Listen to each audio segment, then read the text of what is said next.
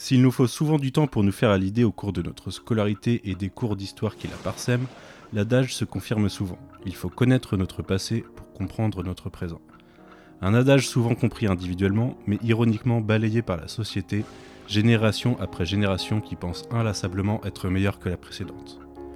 Pour combattre ce constat, Damon Lindelof et son équipe nous offrent un épisode qui vient redéfinir et nous jeter en pleine face le passé de son héroïne, mais aussi au-delà de ça, celui de l'Amérique et du monde super-héroïque de Watchmen. Une nouvelle fois, et pour le dernier épisode dévoilé à la presse en amont de la diffusion, nous vous proposons un podcast qui sera diffusé partout et relayé par superpouvoir.com. Je suis Manu et vous écoutez After Watchmen.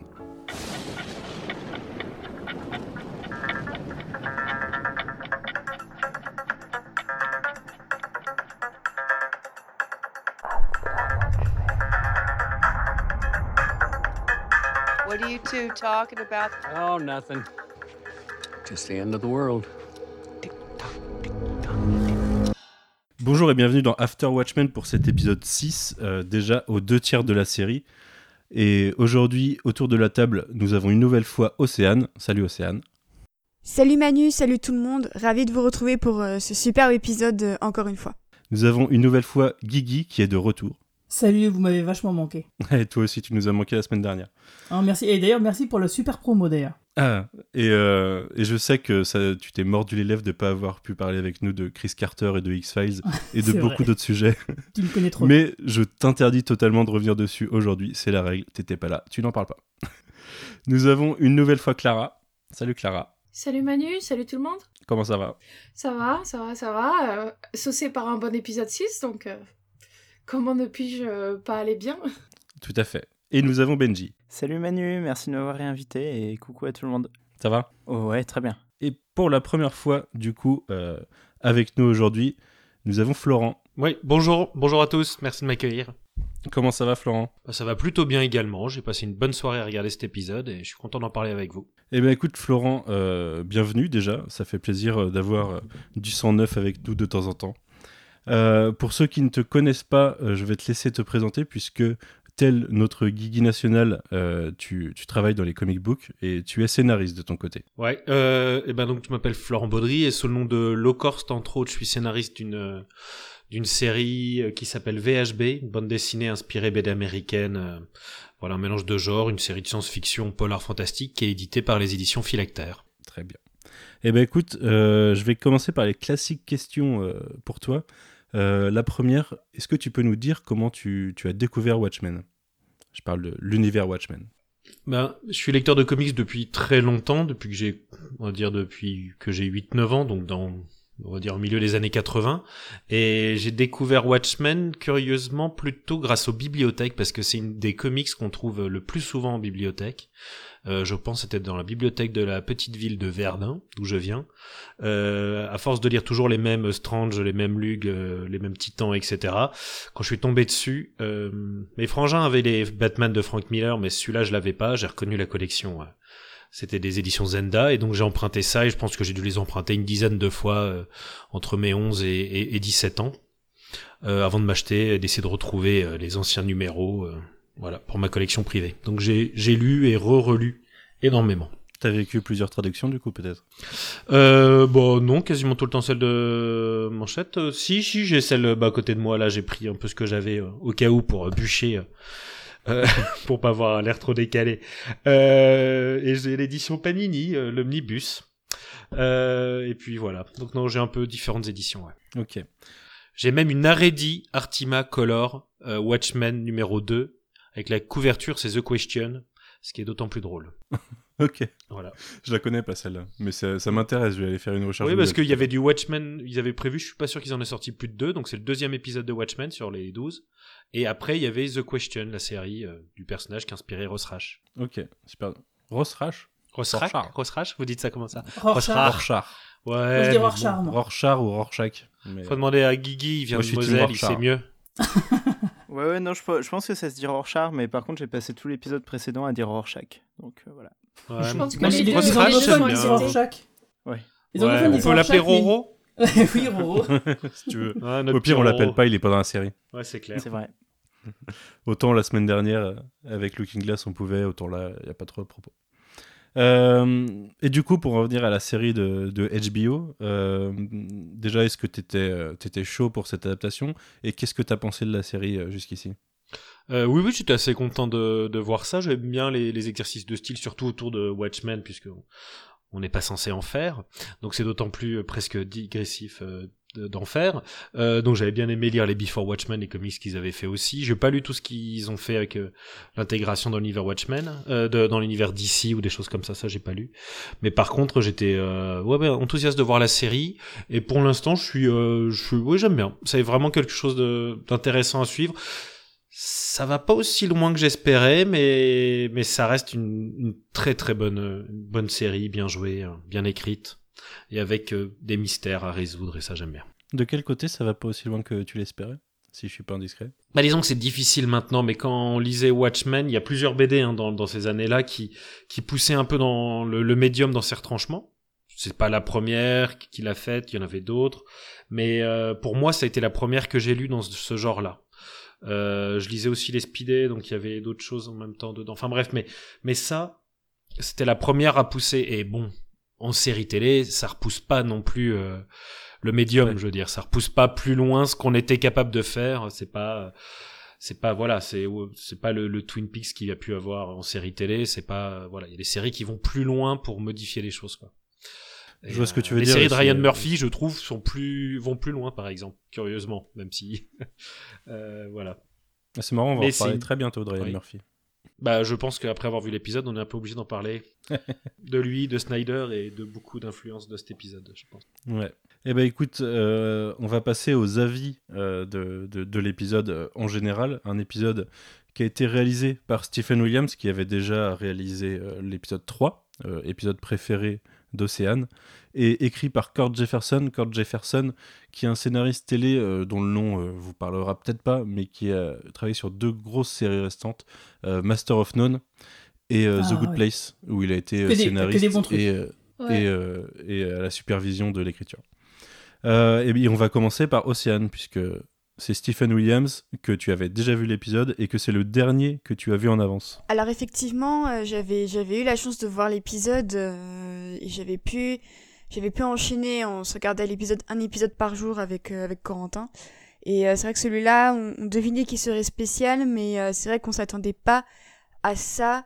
Euh, tant visuellement que scénaristiquement, puisque c'est comme un épisode, c'est le premier de la série, donc comme je disais la semaine dernière, on ne voit pas Ozymandias, on reste concentré uniquement sur Nostalgia et ses effets sur Angela qui découvre donc le passé de son, de son grand-père Will. Et c'est vrai que c'est une sacrée claque. Euh, c'est à mon sens un des meilleurs épisodes de télévision de l'année, tout support confondu, et je pense en avoir vu quand même pas mal, euh, même un peu trop, je pense. Mais euh, c'est vrai que c'est tout simplement un sacré tour de force qui mélange à la fois le, passé, le présent et ce qu'on devine à la fin être être un futur prophétique si jamais tout tout terminait mal. donc c'est vrai qu'à tous les niveaux, ça reste ça reste un sacré joyau. Euh, on va en parler, mais c'est vrai que ça, ça, évoque aussi beaucoup de thèmes. Je pense au, au racisme, euh, à la bisexualité, euh, à la difficulté donc d'être un homme noir dans l'Amérique des années des années 30, avec l'émergence du, du Ku Klan qui qui a ses tentacules absolument partout. Et c'est vrai qu'on termine l'épisode avec avec la boule au ventre parce que ça, ça raconte des choses assez assez cruelles et qui pourtant malheureusement sont encore bien, euh, bien d'actualité. Oui, tout à fait. Ouais. Écoute, Florent, toi qui disais euh, justement il y a un instant que la série ne révolutionnait pas pour l'instant le médium, est-ce que tu as été un peu plus satisfait de cet épisode qui tente euh, un effet de style un peu plus important? J'ai trouvé vraiment qu'il était très très beau stylis stylistiquement, mais j'y vois beaucoup beaucoup de références à d'autres en fait. Et, et, du coup, pour moi, c'est. Euh, comment dire C'est un peu un clin d'œil à tout ce qui s'est fait justement de bah j'en revenais sur la transgression d'un peu de transgressif dans dans le genre ou dans ce qui a déjà été fait avec Watchmen. Et euh, donc c'est un épisode qui sur le fond raconte beaucoup de choses vraiment intéressantes qui qui font du bien euh, d'être montrées. Mais au niveau stylistique c'est euh, c'est un très beau travail. Je je peux pas lui dire qu'il est novateur du tout par rapport à des choses qui existent que j'ai vues. Enfin il y a tellement de citations en fait j'ai trouvé que je, je revois tous les meilleures choses que j'ai vues dans des séries ou dans des films ces 5-6 dernières années en fait. Mais euh, mais ça en fait ça en fait quand même un très bel exercice et un, et un très beau rendu euh, complet. Donc c'est beau, c'est bien fait, c'est bien écrit. C'est pas, ça m'a pas non plus, euh, je crie pas au génie sur cet épisode. Ok. Benji, qu'est-ce que t'en as pensé? Euh, ouais, alors moi, hum, c'est marrant parce que la, la semaine dernière, je disais que euh, l'épisode 5, il- selon moi, il relégitimait, euh, ou en tout cas, il m'avait redonné confiance dans le concept de, pop culture et euh, de faire des suites et de euh, ce qu'on pouvait raconter en parlant de la, vie d'un mec qui se remet d'une attaque de poulpe. Et cet épisode-là, bah, je trouve qu'il continue vachement dans cette direction-là et qui il revitalise la figure du super-héros tout simplement. Donc ça, évidemment, on aura l'occasion d'en parler. Mais euh, j'ai trouvé que le parti pris était super fort, euh, très intelligent, très touchant. Et euh, en plus qu'il allait dans une direction très différente de celle dans laquelle va Moore. Parce que je pense que ça part d'un diagnostic qui est le même, parce que bah, d'a- d'ailleurs, euh, Alan Moore, il s'est exprimé tout récemment, encore une fois, euh, sur euh, la culture dominante qui était devenue celle des super-héros, en rappelant que selon lui, c'était un peu un délire de soit de mecs fachos, soit de mecs violents, d'hommes blancs qui veulent faire justice eux-mêmes. Et, c'est- un truc qu'on retrouve très profondément tout au long de la bande dessinée Watchmen. Et notamment euh, sur l'interprétation euh, à la base qu'avait euh, Alan Moore de, de, de Who Did Justice, même si finalement je ne sais pas ce qu'il avait en tête, parce que Who Did Justice, on le voit par des souvenirs, on le voit par le bouquin de Hollis Mason, on le voit jamais réellement sous la plume du Alan Moore en direct. Mais du coup, Lindelof, il a une interprétation complètement différente du truc, euh, une relégitimation qui va dans le sens totalement inverse, mais que je trouve fantastique. Et par contre, sinon, je, je trouve ça plutôt pas mal euh, ce que, ce que disait euh, Florence, c'est ça? Euh, euh, bah, je trouve ça plutôt pas mal ce que tu disais sur le, le, côté visuel parce que je, suis d'accord, je trouve que c'est un, un très bel épisode et je pense qu'en termes de, style, c'est euh, l'apogée de, de ce qu'a fait cette série jusqu'à présent. C'est- vraiment euh, là pour le coup la, la semaine dernière, je disais que j'étais pas convaincu par la photo. Là voilà, je trouve ça très beau, je trouve ça stylistiquement maîtrisé et je trouve que le la caméra sert le propos en fait toujours.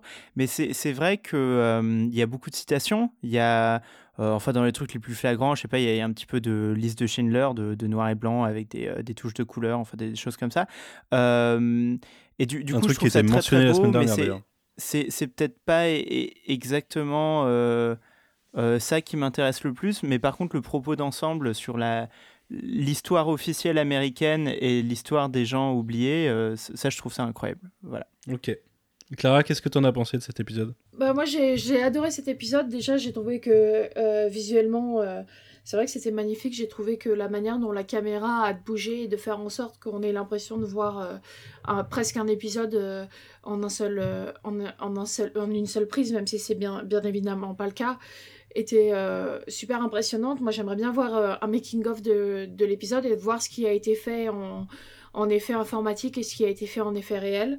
Euh, moi justement j'aimais bien les jeux de couleurs, le fait que non seulement les souvenirs dans les souvenirs sont en couleur alors que les souvenirs eux-mêmes sont en noir et blanc, comme si euh, les souvenirs que lui voyait qui sont des souvenirs de violence étaient finalement plus forts que ses souvenirs plus récents de lui étant un adulte.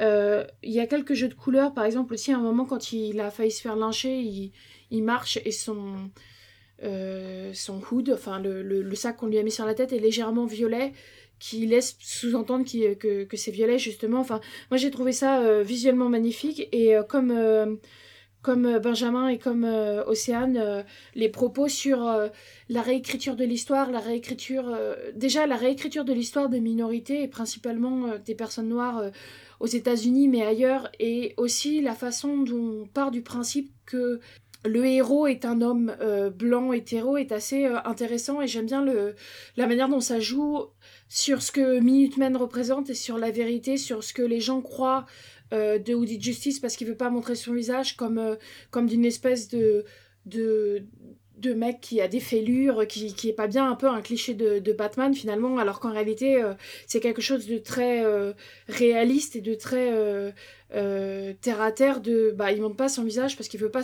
qu'on sache qu'il est noir et donc il veut pas se faire lyncher quoi. Donc j'ai trouvé le, propos super intéressant, l'épisode magnifique et surtout je trouve que c'était une comme le dernier épisode sur Looking Glass, c'était de voir la vie d'un homme euh, noir dans les années euh, 30-40 à New York. C'était super touchant de voir un homme euh, qui est guidé par euh, le deuil, la colère, euh, mais en même temps l'envie de justice, et, qui essaye de mettre tout ça, euh, de mettre tout ça en ordre pour essayer de savoir comment agir, et finalement ne sait jamais vraiment comment agir, et ça, se rejette sur lui, ce qui fait que ça en fait un portrait très touchant d'un homme qui n'est pas parfait. Donc euh, vraiment, moi j'ai adoré ce, ce, cet épisode et, euh, et le, les quelques scènes qu'on a de Regina King, je la trouve magnifique et je trouve qu'elle joue très bien. euh, euh, elle imite très bien l'acteur qui joue Will âgé. Donc pour moi c'est un grand oui. Je crois que ça devient mon épisode préféré. alors que jusqu'à maintenant ça devait être l'épisode 3. Alors c'est Jovan Adepo, l'acteur qui joue Will dans cet épisode. Je, je le mentionne parce qu'il est très bon et, et- je mentionne aussi le fait qu'il joue dans euh, Sorry for Your Loss, une très bonne série qui est malheureusement une, une série Facebook Watch euh, et que du coup personne ne voit parce que c'est une plateforme de merde, euh, mais qui est une très bonne série avec Elizabeth Olsen et euh, Kelly Marie Tran et je vous conseille fortement de la regarder. Guigui. Est-ce qu'on peut, oui. est-ce que je peux ajouter un truc aussi Le, la personne en charge du casting a vraiment fait un travail de, de folie parce que je trouve que les trois acteurs qu'ils ont fait pour jouer Will à trois âges différents se ressemblent euh, vraiment. Enfin, ça, c'est assez réaliste que ce soit euh, la même personne et et euh, quand euh, on voit Angela se transformer en Will euh, ad- jeune adulte, euh, on, c'est, c'est assez euh, ça semble assez probable que ce soit sa petite fille. Donc je trouve que le, le casting a été vraiment bien fait. Quoi. Je sais pas s'ils ont commencé par euh, trouver l'adulte ou, ou l'enfant, mais, mais c'était vraiment bien fait. Ouais, ça marche vraiment bien. ouais. Guigui, tu as pensé quoi de cet épisode de ton côté? En, en- en passant après tout le monde, là, ça va être difficile d'être euh, d'être original Attends, je parce suis que dernier. effectivement, euh, Imagine. je sais, je sais. Euh, parce que effectivement, bah, je suis d'accord avec beaucoup de choses qui ont été dites ici, que ce soit sur le, le casting, la réal, etc. Euh, effectivement, c'est un épisode que j'ai adoré également, comme celui de la semaine dernière. Euh, malgré tout, je pense effectivement, comme Florent, que bah c'est pas non plus un truc euh, extraordinaire dans le sens où c'est pas l'épisode 8 de la saison 3 de Twin Peaks par exemple. C'est déjà un très très bon très très bon épisode, mais c'est vrai qu'il il- il repousse pas. Bah, à, un moment, à un moment donné, ce serait bien qu'on arrête de tout comparer euh, à l'épisode 8 de la saison 3 de Twin Peaks, qui est un chef-d'œuvre d'art contemporain. Là, en l'occurrence, Watchmen, ça reste quand même euh, l'adaptation d'un médium qui est le comics. Donc, pour moi, les deux approches ne se ressemblent pas du tout. Donc, effectivement, oui, l'épisode 8 de la saison 3 de Twin Peaks, c'est absolument génial. Et je pense que Manu, Florent et, et, et Guiguet seront, seront d'accord. Mais euh, de grâce, arrêtons de tout faire revenir à cet épisode parce que je trouve que ça parasite vraiment les autres intentions qui peuvent être proposées à la télévision. Le monde ne s'est pas arrêté avec l'épisode 8 de Twin Peaks, même si ça aurait été, ça aurait été parfait. Mais en l'occurrence, la télévision a encore beaucoup de choses à proposer. Et même si ce que fait Watchmen, c'est très beau visuellement, même si ce n'est pas novateur, ça reste quand même une proposition visuelle super intéressante dans un paysage super héroïque où pour le moment on a juste eu Legend qui tentait des choses et euh, où les autres séries type ABC ou CW c'est méga fauché et, euh, et du coup euh, plutôt que de tout dire ah oui mais non mais c'est pas l'épisode 8 de la saison 3 de Twin Peaks euh, estimons-nous heureux quand même que HBO puisse proposer les moyens d'avoir une telle ambition visuelle parce que ça court pas les rues. Et, euh, et j'avoue que moi ça commence un peu à m'agacer qu'on infériorise tout à côté de l'épisode 8 de la saison 3 de Twin Peaks parce que il y a quand même eu de très belles choses après cet épisode. Et encore une fois je le dis hein, cet épisode là le 8 c'est un chef-d'œuvre. Mais arrêtons de tout comparer à ça, surtout Watchmen, qui n'a pas forcément les mêmes intentions visuellement et euh, narrativement que, euh, que la saison 3 Bah de non, là, en Épisode l'occurrence, 73 d'Happy Day alors. Ouais, c'est ça. non, parce que là, en l'occurrence, Florent parlait justement du, du fait que euh, tu le- le- l'épisode ne repousse pas euh, le, le médium en tant que tel, comme la bande dessinée pouvait le faire euh, en son temps. Et c'est vrai.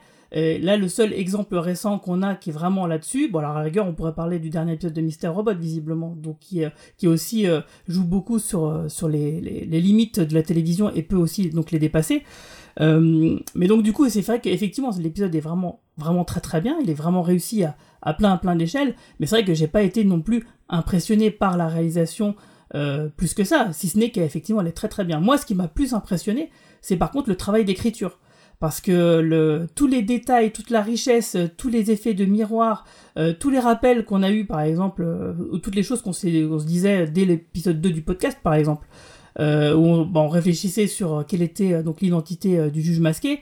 Euh, moi, par exemple, j'étais réticent parce que je me dis, ouais, mais attends, dans, la BD, le mec, on voit clairement dans une case qu'il est blanc. Euh, donc du coup, bah moi effectivement, je suis tombé complètement dans le panneau, alors qu'en fait effectivement un simple effet cosmétique ben pouvait régler le problème et rendre la chose complètement crédible. Et du coup, Damon Lindelof, je l'attendais un petit peu au tournant parce que à partir du moment où on fait commence à faire une redcon, euh, le terrain, le terrain est un peu glissant et finalement il a réussi à s'en sortir euh, haut la main avec euh, un truc très basique. franchement, je, je comprends même pas que j'y ai pas pensé plus tôt, tellement c'est évident. Et tellement en plus, ça a fait sens, comme vous le dites, euh, sur le whitewashing, sur plein de choses comme ça, et que du coup, c'est cette écriture, euh, j'essaye d'imaginer, je me dis, le, le, le, le talent qu'ont dû avoir les scénaristes euh, à travailler les neuf épisodes en amont, parce que c'est clair que il y, a, y, a, tellement de choses euh, qui soit rappelé euh, par rapport donc au passé de Will, par rapport au rien qu'au fait du casting des acteurs, effectivement, ça, ça, se voit que la série a été très très longuement mûrie avant peut-être même euh, que les choses soient posées sur le papier et avant bien sûr la pré-production et que les choses se soient lancées. Donc moi j'ai trouvé que c'était vraiment exceptionnel et quelque part ça m'a rappelé un petit peu l'épisode 4 de la BD euh, qui est centré sur euh, le docteur Manhattan, où on voit justement bah, un peu sa vie aussi avec des flashbacks, euh, des, allées et venues dans, dans le temps. Et voilà, c'est, hum, je trouvais que ce, rappel à, la bande dessinée au niveau de cette structure-là était aussi plutôt bien vu. Ok. Bah écoute, ça va être aussi difficile pour moi de finir puisque beaucoup de choses ont été dites. Euh, dites. Euh, bon, en ce qui me concerne, j'ai adoré cet épisode. Alors, je me posais la question depuis la semaine dernière est-ce que je préférais le 5 Est-ce que je préférais le 6 Je préfère toujours le 5 dans son côté euh, leftovers intimiste. par contre, j'ai quand même adoré cet épisode. Alors, je suis assez d'accord sur. je suis pas. Je, je, trouve pas que c'est révolutionnaire ce qui est fait sur le côté, le côté visuel de l'épisode. Par contre, sur les effets de style qui parsèment tout cet épisode, j'étais assez bluffé sur ce que, en fait, ce que la série réussit à, raconter sur elle-même jusqu'ici. Euh, via, des, via des éléments. Euh, alors, je, vais en citer quelques-uns. Euh, on, a, on a une reproduction de la scène de, de, de Minutemen où on voyait Audit Justice rentrer dans la, dans la boutique. Là, on voit en fait comment il casse la vitre en en sortant. Et, et du coup, ça, ça en dit beaucoup sur, sur la, façon de voir l'histoire et, le contexte dans lequel on met les choses, euh, la couleur du masque de Will par rapport à celle d'Angela, des choses comme ça. Et, plein de petits détails comme ça que je trouve euh, assez bien vus, très, très pertinents et très, très bluffants. J'ai adoré euh, la façon dont se fondent le visage d'Angela et le visage de Will, enfin, où ils il s'échangent à, travers les différents flashbacks je, trouve que l'épisode est très fort pour, euh, pour, pour nous montrer son propos et, réécrire, comme vous l'avez dit, l'histoire de, de, la série et de Watchmen. Euh, et ouais, ouais, il, m'a plutôt bluffé. Alors, je suis très perturbé dans mon discours parce qu'il y a quelqu'un qui a un bruit horrible qui me parvient. Je suis désolé, mais ça me casse tout. Euh, et il y a un autre élément, d'ailleurs, on a, ça a été mentionné par, par Océane, le côté bisexuel de Will, qui est traité d'une façon assez forte dans cet épisode, je trouve, c'est-à-dire qu'on n'en parle pas vraiment. Et, et, c'est assez marrant de voir le début de l'épisode qui nous présente Minutemen, où le, le côté reproché à We Justice et son homosexualité, et qu'au final, on occulte totalement euh, sa couleur de peau à l'époque puisqu'on ne la connaît pas, et qu'au final, dans la réalité, ce, qui, ce contre quoi il a combattu, c'est plus sa couleur de peau et le côté euh, bisexualité dans sa vie, et quasiment mis de côté. On, le voit comme un élément, un, élément qui est là, avec lequel il vit, euh, mais il, ne prend pas l'importance dans son combat euh, tel qu'on aurait pu l'imaginer. Et je trouve que c'est assez parlant sur, sur euh, pas forcément sur l'époque, puisque à, l'époque, clairement, l'homosexualité n'était pas forcément bien vue, mais sur l'importance du combat racial au milieu de tout ça. Et, et je trouve que voilà, l'épisode est très fort de ce côté-là. Donc je me répète beaucoup et je répète beaucoup Bah, ce qui est intéressant avec, cet épisode, c'est qu'il il parle d'intersectionnalité, il parle de, de convergence des luttes en quelque sorte. C'est-à-dire qu'on a un héros noir et bisexuel, et la question se pose, euh, par quoi est-ce qu'il est le plus oppressé? Est-ce que c'est par le fait qu'il soit noir ou est-ce que c'est par le fait qu'il soit bisexuel? Alors ici, forcément, la série, vu le contexte racial, elle parle un peu plus de la question noire, mais c'est très intéressant de voir qu'il voulait pas forcément visibiliser le fait qu'il soit bisexuel. Et euh, je trouve ça super parce que c'est vrai que c'est quelque chose qu'on retrouve beaucoup dans les combats intersectionnels, c'est euh, quand il y a plusieurs oppressions, quand une personne vit plusieurs oppressions, laquelle est entre guillemets la plus importante? Et, euh, et c'est vrai que souvent on a des combats. Est-ce que euh, c'est le fait d'être noir? Est-ce que c'est le fait de faire partie de la communauté LGBTQA Est-ce que c'est le fait d'être une femme, tout simplement? Et, euh, et c'est vrai que euh, bah, très souvent les séries prennent, euh, prennent le, le, sujet et ils n'y apportent pas forcément de réponse euh, très satisfaisante. Et Watchmen donne un élément de réponse, c'est que euh, toutes ces oppressions qu'il vit, il les combat en quelque sorte avec son masque. C'est-à-dire, il combat le fait qu'il soit bisexuel, et ben, parce qu'il porte un, il, porte un masque, donc quelque part il reste quand même quelqu'un de, de, d'inconnu, c'est-à-dire qu'on ne sait pas vraiment qui il est, il le cache à sa femme aussi du coup, et euh, le fait qu'il soit noir c'est quelque chose que euh, pareil il, il, cache aux yeux des autres avec toujours ce masque. Donc il y a cette notion de porter plusieurs masques pour cacher qui on est pour effacer son identité de identité sexuelle et identité euh, identité raciale. Et, euh, et c'est pour ça que j'aime beaucoup le fait que euh, Watchmen parle à ce point d'intersectionnalité. C'est quelque chose qu'on n'aurait pas forcément vu de base dans dans la BD parce qu'en plus Silhouette est morte avant même le début de la BD c'était l'héroïne lesbienne des Minutemen qui qui qui s'est faite tuer mais là, en l'occurrence, avec Will, c'est vraiment les curseurs sont poussés extrêmement haut dans ce que ça dit de euh, qu'est-ce que c'est de faire partie de deux minorités aux États-Unis dans les années 30, euh, début années 40. Et en ça, la série montre à quel point c'est effectivement extrêmement compliqué de vivre plusieurs oppressions à la fois et quelles sont les réponses que les individus euh, tentent de donner pour, euh, pour s'en sortir euh, au quotidien? J'adore ce qu'ils font avec, euh, avec Minutemen dans la série en montrant que la série arrive à capter pas mal de trucs réels tout en passant totalement à côté du propos de, de l'histoire. Euh, je trouve que ça marche très bien dans cette première scène où bah, j'en parlais. Euh, c'est l'homosexualité qui prime là où dans la réalité c'était pas du tout le cas mais euh, à côté t'as le côté ultra violent de Justice et des bastons que tu retrouves en fait plus tard dans l'épisode et qui, qui est bien reproduit du coup. Et le côté Sans les gerbes il de bute- sang. il bute des, il bute des agents du FBI et euh, c'est en mode je, je devrais euh, je devrais regretter ce que j'ai fait je, je devrais ressentir quelque chose. Et, et dans l'épisode tu le vois réellement buter euh, les forces de l'ordre mais t'as la compréhension de pourquoi il le fait et, euh, et du fait qu'en fait ce sont des personnes pourries. Donc ça, réussit à capter des éléments réels mais en passant tota- euh, totalement à côté du sujet. Et, euh, et je trouve que ça marche très bien là-dessus. Mais d'ailleurs, c'est pour ça que je, disais à Manu, et je le disais dans l'épisode 3, euh, c'était que je me méfiais de tout ce qui était montré, et également dans le, dans le Pitipédia, parce que, et c'était un peu du foreshadowing de ma part, je dois bien l'avouer, c'était que la série montre certaines choses, mais ne dit pas forcément euh, toute la vérité et parfois ne montre qu'un seul côté. Et justement là donc euh, avec ce qui se passe avec American euh, euh, Hero Story rappelle évidemment le Wet Wesh et d'ailleurs j'en profite aussi pour dire que la semaine dernière quand je vous parlais de Dead Justice je ne pensais pas du tout à Will je pensais à Shane Jackson qui est un acteur fétiche de Ryan Murphy et qui est un acteur gay d'ailleurs. Et, et du coup ça m'a beaucoup fait rire de le voir jouer au Dead Justice parce que il a la carrure qu'il faut pour jouer au Dead Justice tel qu'on s'est l'imaginer, c'est-à-dire grand, beau, ténébreux, avec une belle voix grave, des beaux yeux bleus perçants euh, euh, qu'on s'imagine très bien euh, sous la, capuche de Audit Justice. Et, le fait de l'avoir choisi quand on sait que Ryan Murphy a failli faire un caméo dans Watchmen, parce qu'évidemment, American Hero Story, c'est une parodie de American Crime Story et de tout le true crime que Ryan Murphy a installé à la télévision. Et du coup, je trouve que le choix de Shane Jackson est vraiment absolument formidable.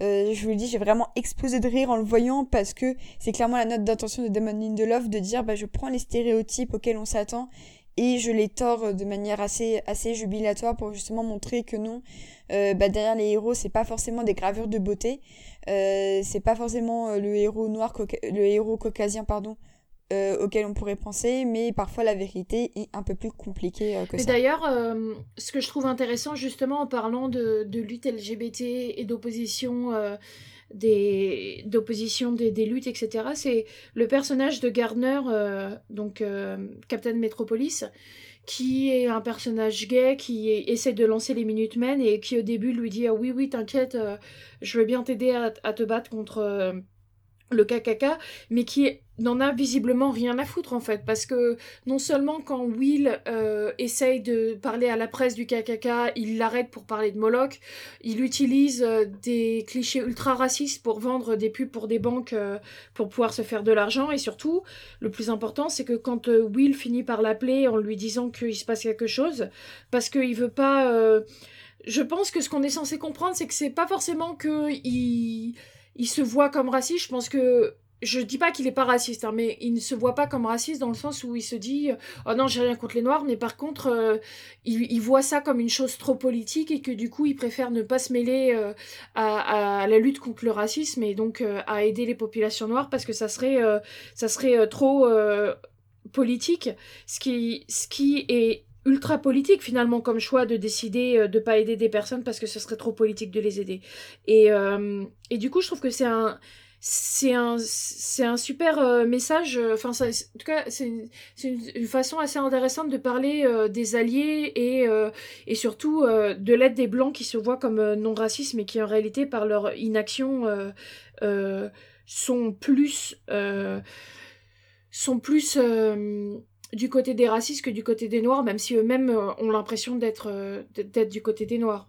Et c'était enfin je, je vais pas citer euh, Martin Luther King mais je sais que vers la fin de sa vie c'était euh, c'était l'une des choses que, que lui disait que les blancs qui préféraient une paix euh, négative c'est-à-dire une, absence de violence à une paix positive qui est une égalité pour tous c'était finalement plus plus euh, responsable de l'oppression des Noirs que les racistes du KKK quoi.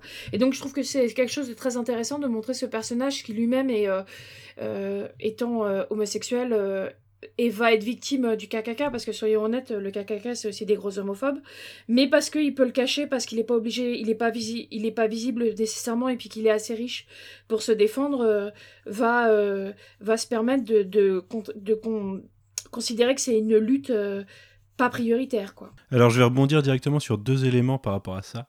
Euh, le premier, c'est que Pitipédia, cette semaine, est une source d'information assez importante. Euh, je sais pas si, euh, je sais pas qui l'a lu parmi vous, mais il y a, le, le second document de Pitipédia nous révèle que quand il est mort, Gardner a légué tous ses biens à, Will. D'ailleurs, on apprend que Will est devenu par la suite, plus tard dans cette, enfin ce qui se passe après cet épisode, il a pris sa retraite et il, est, euh, il, est, il a bossé dans un cinéma, un petit cinéma. Euh, dedans, on apprend que, que Gardner regrettait beaucoup son côté, euh, enfin, de, d'avoir dit à Will et répété que ce qu'il faisait c'était pas politique et qu'au final tout est politique. Donc là, c'est un, un, gros, un gros coup dans la gueule des, des, des magas américains en mode arrêtez de mettre de la politique partout dans nos œuvres. Euh, par contre, je trouve, euh, et alors ça reste assez subtil, mais bon, euh, qu'il est peut-être suggéré que lui-même fait partie du clan, Gardner. Il y a un élément dans Minutemen, mais Minutemen, on sait que ça, se base principalement sur du bullshit, mais où on dit que des, éléments, enfin, des choses ont été retrouvées chez lui euh, dans une pièce cachée derrière le tableau d'un cheval, d'un cheval blanc. Euh, ce qui peut être une référence au fameux tableau qui se transmet dans les, de, membres du clan en membres du clan. Et euh, dans les éléments qui pourraient avoir été légués à Will via, suite à la mort de Garner, il pourrait y avoir éventuellement les plans euh, et la technologie euh, de la machine du Cyclope. C'est-à-dire qu'il pourrait avoir participé à sa création et euh, via ça faire le lien entre Ozymandias, qui semble avoir utilisé une technologie quand même très proche avec son poulpe, et le fait que Will ait aujourd'hui cette technologie. Bah, de toute façon, vu que Lady Trio a racheté la société d'Ozymandias, il y a effectivement l'hypothèse peut-être que la Redcon est plus importante que ce qu'on imagine et que le poulpe effectivement la conspiration du poulpe trouve finalement peut-être euh, son origine euh, bah, dans le cyclope, euh, ce qui expliquerait aussi peut-être que pourquoi le poulpe n'a qu'un œil. bah, ça serait, est très proche. Hein. Ouais, c'est c'est vrai que bah, moi, à chaque fois qu'on on voyait dans les épisodes précédents un tag, une image de justement de, bah, de cet œil-là, que- qui est parfaitement bien dessiné dans le dossier de Will, bah, moi je m'imaginais que c'était un rapport avec le poulpe. J'imaginais pas que c'était autre chose. Donc du coup, dans cet épisode-là, euh, on fait le lien assez facilement et on peut se demander effectivement si la Redcon ne va pas plus loin. Et que du coup, si Lady Trieux a racheté la société d'Ozymandias, bah oui, c'est normal qu'elle ait aussi cette technologie. Sachant que dans la lettre qu'on voyait sur euh, Pitipédia de... Ouais, donc euh, pour ceux qui ne sa- qui n'ont pas lu Pitipédia, on en avait parlé vite fait, mais euh, euh, dans l'un des dossiers, on, on a une lettre euh, de, du, de Keane, du, de l'ancien sénateur Keane, il me semble, au grand-père Ouais, de... Keane au senior, grand-père ouais, au grand-père de, euh, de Crawford. Jude. Qui, euh, qui en gros euh, lui donne un tableau parce qu'il est devenu visiblement le chef euh, de, de, du KKK euh, dans leur coin. Et en fait, à la fin, dans la signature, justement, il y a l'œil euh, en question. Et c'était un truc que je m'étais posé parce que c'est une lettre qui date d'avant le poulpe. Et justement, je me demandais quel était le, le sens de, Et, de et cet œil. justement, pour revenir sur l'œil, euh, c'est toi qui as en plus, je crois, Clara, dans l'épisode de la semaine dernière ou celui d'avant, tu parlais de l'œil d'Horus qui est sur le costume d'Ozymandias. Euh, donc là, là encore, on a aussi voilà, un parallèle qui est fait, euh, qui est assez flagrant. Alors, est-ce que c'est une fausse piste ou est-ce que c'est clairement un indice? Bon, bah ça, on le verra plus tard. Ouais. Au niveau de la technologie, par contre, j'ai l'impression que le, la série nous dit il récupère le projecteur et c'est de là qu'il chope la technologie lui-même comme un grand. Je suis pas sûr qu'il ait qu'il y ait un lien forcément avec quelqu'un d'autre. Je pense que c'est de lui-même qui récupère la technologie. D'ailleurs, c'est peut-être lui-même qui l'apporte ailleurs après. Peut-être, mais euh, ce qu'il y a, c'est qu'en fait, dans, dans dans, dans la lettre de, de mort de Will, en fait, de Gardner, euh, on découvre, enfin, il parle du fait d'avoir euh, noué des liens avec Ozymandias. Et, euh, et du coup, c'est pour ça que ça pourrait suggérer un lien et que la technologie soit transmise comme ça. Mais en effet, Mais ça, on le voit dans Watchmen, hein, le lien, euh, puisque c'est Ouais. c'est toujours lui qui essaye de créer, si je me trompe pas, les Ouais, C'est Watchmen. c'est ça, c'est ouais, ça, ouais. Metropolis qui, qui essaie de créer Bah le oui, qui Watchmen. continue. ouais. Euh, mais mais Mais ça peut, ça peut être en effet totalement Will. Moi, je, Gardner euh, m'a l'air d'être un pré-Ozymandias, en fait. Enfin, en tout cas, je sais pas si c'est un pré-Ozymandias, mais clairement, euh, dans son look, dans le fait qu'il soit riche, qu'il se fasse de l'argent sur les Minutemen, et euh, sa façon euh, de... Je, je sais... Enfin, moi, tout le long, j'avais l'impression que c'était euh, de même manière que Looking Glass est un renvoi à... À Rorschach, j'avais l'impression que Gardner, même si je sais qu'il était dans, la, dans, dans le comics, m'a énormément fait penser à l'interprétation de d'Ozymandias en fait. Donc euh, C'est c'est exactement ça, c'est un proto-Zimandias, sauf que Ouais. c'est pas un génie, c'est juste un entrepreneur. enfin dans la Et, et c'est là la différence, et il se fait complètement dépasser dès qu'Ozymandias débarque. Dans la BD en tout cas. parce que là ils ont l'air de dire que c'est un génie justement. Enfin en tout cas lui-même le dit qu'il est l'homme. euh, Il se prend en, stratège, ouais. Mais c'est d'autant plus vrai que c'est pour ça, c'était d'autant plus facile dans le film de fusionner les deux personnages finalement. Parce que Captain Metropolis ne fait que de la figuration, c'est pas lui qui, euh, qui mène la réunion des, des- de création des Watchmen, c'est Ozymandias dans le film. Ah oui c'est vrai. Donc euh, oui, effectivement, la, la proximité entre les deux personnages, elle, est- elle est assez grande. Mais il est pas totalement placé comme un génie. hein. D'ailleurs, on le voit avec euh, June qui se fout de sa gueule euh, quand, euh, quand euh, il suggère que en fait Will travaille avec Woody Justice, alors qu'en fait elle, elle a direct capté que lui c'est Captain Metropolis. Ouais. c'est vrai que c'était drôle. C'est- c'est- il est pas vraiment présenté comme un génie, je trouve. Il aimerait l'être. Dans la BD, c'est la, c'est vraiment la même chose. Il est, il, il arrive comme quelqu'un d'important, mais il est toujours dépassé en fait. Surtout quand, quand il essaye de créer les Watchmen, c'est une Ouais, séquence où le est- qui se souvient de sa le gueule. qui fout, il- tout le monde se fout de sa gueule un peu. Enfin, tout le monde est gêné un peu par la tournure de la réunion, quoi. Bah, ça va pas plus loin que la réunion d'ailleurs. Oui, ça va pas plus loin que la réunion. Mais euh, juste euh, un truc que j'avais remarqué dans, dans juste pour revenir à ce qu'on parlait de l'épisode des Minutemen, c'est le fait qu'il y ait quand même le détective euh, chauve là. Il ne dit que je crois qu'il dit que deux phrases et c'est la même c'est la même phrase c'est sex stuff. Et en fait, je trouve que c'est assez intéressant de montrer que j'ai l'impression que la série Minutemen a, essaye a vraiment, enfin en tout cas ce qu'on essaie de nous montrer c'est que la série Minutemen a vraiment une obsession euh, pour euh, la sexualité, euh, pour surtout montrer des hommes gays et, une sexualité en étant, regardez on est en avance mais en même temps est-ce que c'est pas un peu du frisson de voir des hommes gays et tout? Alors que du coup ça a un côté assez voyeur, assez... et, et je trouvais que le fait que le mec répète... les seules phrases qu'il a, c'est sex stuff, avait, ça avait une manière de montrer justement ce, ce, ce côté euh, voyeur et, et assez un peu dégueulasse dans la manière de considérer l'homosexualité et la sexualité. euh, qu'a qu'a la série Minute Main, quoi, dans la série. Bah, je pense que la série Minute Men dans la série est complètement réac en fait. Ah oui, oui, oui. Je pense que j'ai l'impression que c'est une série, enfin, elle essaye de dire, de montrer ce qui est pas bien dans la société, qui commence à se braquer, quoi. J'ai un, un retour à l'ordre moral, en fait, qui est représenté par cette série. Surtout avec l'évocation de- du directeur du FBI Hoover, euh, dont on sait maintenant qu'effectivement il avait euh, des, des goûts euh, privés assez particuliers et que pourtant lui il se gênait pas pour attaquer ses ennemis politiques en les faisant passer pour des dépravés, ce qui n'était absolument pas.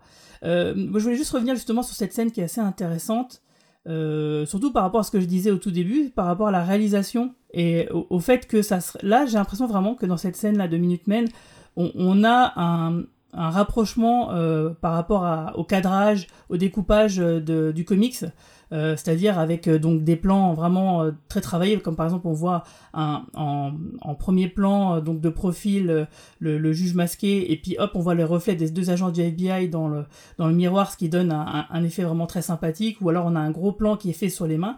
Et là, effectivement, je me suis dit, euh, ils essayent vraiment de- d'avoir voilà ces, ces petits cadrages, ces, c'est ce petit moment qui rappelle euh, ce qu'était vraiment le dessin de Dave Gibbons quelque part, son cadrage en tout cas. Oui, Je mais suis d'accord. ce, ce- ce passage d'intro, je, je l'ai trouvé super intéressant aussi. Parce que euh, bah, dé- déjà, je suis, je suis d'accord avec ce que dit Clara. Euh, on nous montre que la série, elle est super racoleuse et que euh, son seul intérêt pour euh, les idées d'homosexualité ou quoi, c'est vraiment de parler de cul et de faire venir le, d'attirer le chaland, d'attirer le spectateur.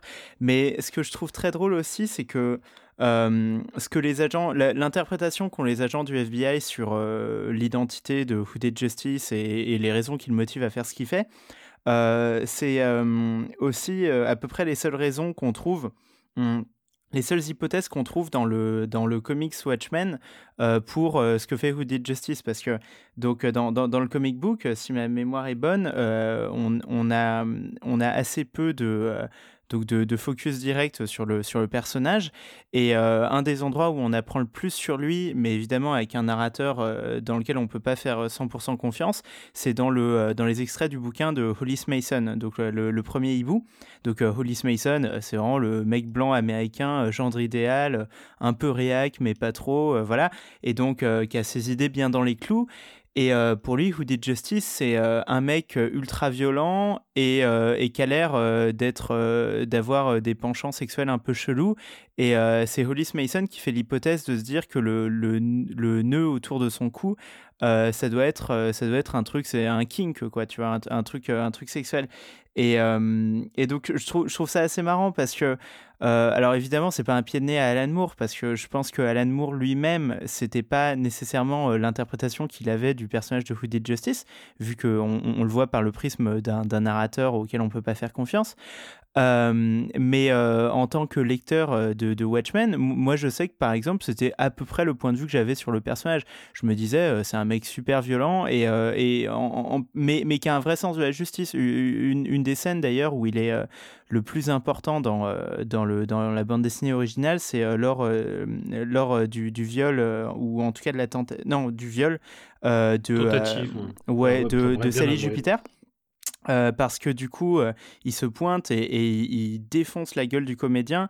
Et je, je trouve d'ailleurs que c'est c'est une scène euh, euh, très forte et qui, qui rappelle aussi l'in- l'intelligence d'Alan Moore sur ces thèmes-là. Parce que je, je pense qu'un un des, un des trucs que tu retires de cette scène, euh, donc dans, dans, dans l'œuvre originale, c'est que euh, Sally Jupiter, elle est vraiment elle est, elle est bloquée entre plein de mecs. Et euh, t'as un violeur et, le mec qui est la force du bien, qui est Who Did Justice, c'est aussi un mec ultra violent. Et donc là, on est content qu'il soit là parce qu'il défonce la gueule du comédien. Mais en même temps, euh, t'es vraiment pas rassuré pour Sally Jupiter. Quoi. Tu, tu dis qu'elle est vraiment dans une atmosphère hyper toxique, hyper masculine, hyper violente. Et, euh, et c'est pas rassurant du tout. Et je pense que l'amour, c'est un moment où il, il voit bien le souci avec la masculinité. Mais par contre, un truc que Moore aurait pas anticipé du tout, c'était euh, d'imaginer que euh, Who Did Justice euh, soit, soit noir. Parce que ça, ça, pour le coup, je, je pense pas que ce soit passé dans la tête d'Alan Moore. Et, euh, et, c'est là que je trouve que Lindelof, il est, il, il est, vraiment génial. Mais en, en tout cas, du coup, cette scène d'intro, voilà, je trouve que c'est presque un pied de nez, pas Alan Moore, mais en tout cas la vision que, euh, que peut avoir le lecteur de Who Did Justice, parce que finalement, euh, tout le monde, tout le monde s'est planté, quoi. Tout le monde est à côté de la plaque. Bah, et ça, c'est montré jusque dans le, dans, dans le fait que Audit Justice est la mise en avant de cette saison 2 de American Hero Story dans la série, et qu'au final, euh, tout ça, ça soit que, que du fantasme, en fait. Tout ce qui est, tout ce qui est Mm. créé autour de lui n'est que du fantasme. C'est-à-dire que il est important parce qu'il est celui qui a inspiré les Minutemen, il est celui qui a inspiré les premiers super-héros. Euh, là, d'ailleurs, c'est super fort parce que, euh, bah, d'ailleurs, c'est un peu le propos de, enfin tout le propos du truc, mais c'est un, c'est un, un- un noir américain qui a inspiré les, les premiers super-héros américains. Mais euh, il est important pour ça, et du coup, on crée une mythologie autour de lui, alors qu'au final, personne ne sait rien de lui, et la seule personne qui, savait quelque chose sur lui, il a dit de cacher son identité, quoi. Et ben effectivement, pour parler de, ce, conflit, il y a une piste très intéressante sur le premier volume euh, de, de la BO de Watchmen en vinyle que mon copain m'a d'ailleurs offert et je le, remercie. Et en fait, c'est tout un petit speech de Audit Justice qui parle de pourquoi il met la cagoule, pourquoi euh, il combat le crime. Et en fait, c'est très important, c'est qu'il dit qu'il se sent mal dans sa peau, en fait. Et, euh, en écoutant la, piste pour la première fois avec euh, Corentin, ça regardant, on s'est dit, mais en fait, c'est c'est annonciateur de l'épisode 6 en fait parce que si on n'y prend pas gaffe on se dit juste qu'il est mal dans sa peau effectivement être mal dans sa peau bah c'est euh, se sentir mal dans dans dans, dans ses dans ses bottes et ce qui est également le cas de Justice parce qu'il était bisexuel. Donc effectivement il y a une notion de pas être bien dans sa peau parce que la société ne, tolérait pas la bisexualité. Mais le fait est que quand il dit je me sens mal dans ma peau, c'est qu'effectivement, bah en fait c'est- c'est un c'est un héros noir. Et ça en fait c'est c'est littéralement c'était sous nos yeux, enfin sous nos oreilles euh, pendant tout ce temps. Et euh, c'est ça qui est assez formidable avec ce sens du foreshadowing. Et il parle aussi de colère. Et euh, ça c'est super important parce qu'il dit que c'est un héros en colère et euh, ça c'est super intéressant de qui dit je ne sais pas pourquoi je porte ce masque et si je le savais bah je porterais pas ce putain de masque et c'est super intéressant parce qu'on voit à quel point Odie Justice est quelqu'un qui est tiraillé entre la cagoule et, euh, et son uniforme de policier en fait. Bah, C'est pour ça que je disais tout à l'heure que le, ce qui était vraiment impressionnant, c'était l'écriture de la série, parce que ça, c'est un exemple parmi tant d'autres, euh, comme dans l'épisode d'aujourd'hui, où effectivement, à un moment donné, sa femme, elle demande à Will, mais pourquoi t'as remis la cagoule? Il, ne- il dit, bah je sais pas. Donc effectivement, il y a du foreshadowing sur absolument tout ce personnage-là, et c'est ça qui est vraiment, vraiment très très fort. Mais justement, en plus, c'est dit euh, littéralement euh, dans la série. quand, euh, quand il. quand il est fait policier, June, qui est pas encore sa femme, lui dit qu'elle a peur pour lui parce qu'ils lui ont non pas parce qu'il est devenu un, un Tom, enfin un Uncle Tom, c'est-à-dire un, noir au service des blancs, mais parce qu'ils lui ont donné une arme et un bâton et qu'elle sait qu'il a de la colère en lui et qu'elle a peur de voir où est-ce que la colère va le mener. Et d'ailleurs, quand euh, justement ce moment où il remet, euh, où il met pour la première fois le, le, le masque, pour euh, sauver un couple euh, de blancs, il, il va pas vraiment les sauver, euh, enfin il va les sauver en partie parce que parce qu'il va les sauver, mais on a, on a surtout l'impression qu'il va, qu'il va les sauver, qu'il met le masque parce qu'il qu'il est tellement en colère qu'il a besoin de, de faire sortir sa colère physiquement quoi et d'aller tabasser des gens quoi. Donc je oui effectivement le thème de la colère ressort beaucoup et je trouve ça assez intéressant parce que justement ce que disait Moore c'est que le thème de Watchmen c'est que les super-héros euh, c'est un peu tout enfin c'est un truc de facho quoi en gros. Ou euh, de gens en colère de gens qui ont besoin de et, et là on voit que même lui qui euh, qui essaye de se battre contre le, le Ku Klux Klan qui a des des des idées des idéaux euh, complètement nobles. Il est quand même mené par euh, par une colère par une envie d'être violent et de pouvoir faire ressortir toute cette colère et cette violence qu'il a en lui quoi. Donc je trouve ça super intéressant que même en, en essayant d'avoir un héros positif qui euh, lutte contre le racisme, qui lutte contre une violence absolue, la série n'essaye ne ne, ne passe pas dans, dans le, le défaut de dire ah regarde c'est un héros positif quoi. Il y a quand même un côté en disant ouais ouais mais si tu deviens super héros il y a quand même quelque chose euh, qui est dangereux en dessous. Je trouve ça super intéressant du coup. Et, euh, et ce qui est d'autant plus euh, fascinant avec cet épisode, c'est que pour une fois, on est confronté à quelqu'un qui est en colère et c'est une personne noire. Parce qu'en fait, euh, toute l'idéologie pour le moment de, de, de Watchmen, la série, c'est de montrer des hommes blancs en colère. C'est de montrer la 7 cavalerie, qui est une bande de fachos, euh, d'alt-right et tout ce que vous voulez. Et ce sont des personnes blanches. Et, euh, et le fait est que leur colère est, est extrêmement blanche parce que euh, ils pensent que les réparations de Redford euh, ne concernent que la population noire et que du coup eux sont mis de côté. Et euh, il y a une certaine frustration qui émane de, de tout ça. Et c'est ce qui est d'ailleurs très bien montré avec le nom du groupe Sons of Pelhorse, euh, qui, qui est le, le groupe euh, extrémiste qui est mis en avant sur la pochette du premier vinyle de, Watchmen. Et en l'occurrence ici, donc on a un, héros noir qui est en colère. Et sa colère, elle vient d'où? Eh bien, elle vient du fait qu'il est invisibilisé par les blancs. Et euh, c'est ça qui, qui, qui, est intéressant, c'est que sa frustration, elle vient pas de problèmes dans sa tête ou quoi. Il est pas frustré par quoi que ce soit. Il a, il a une femme, euh, il va avoir un gosse et tout ça.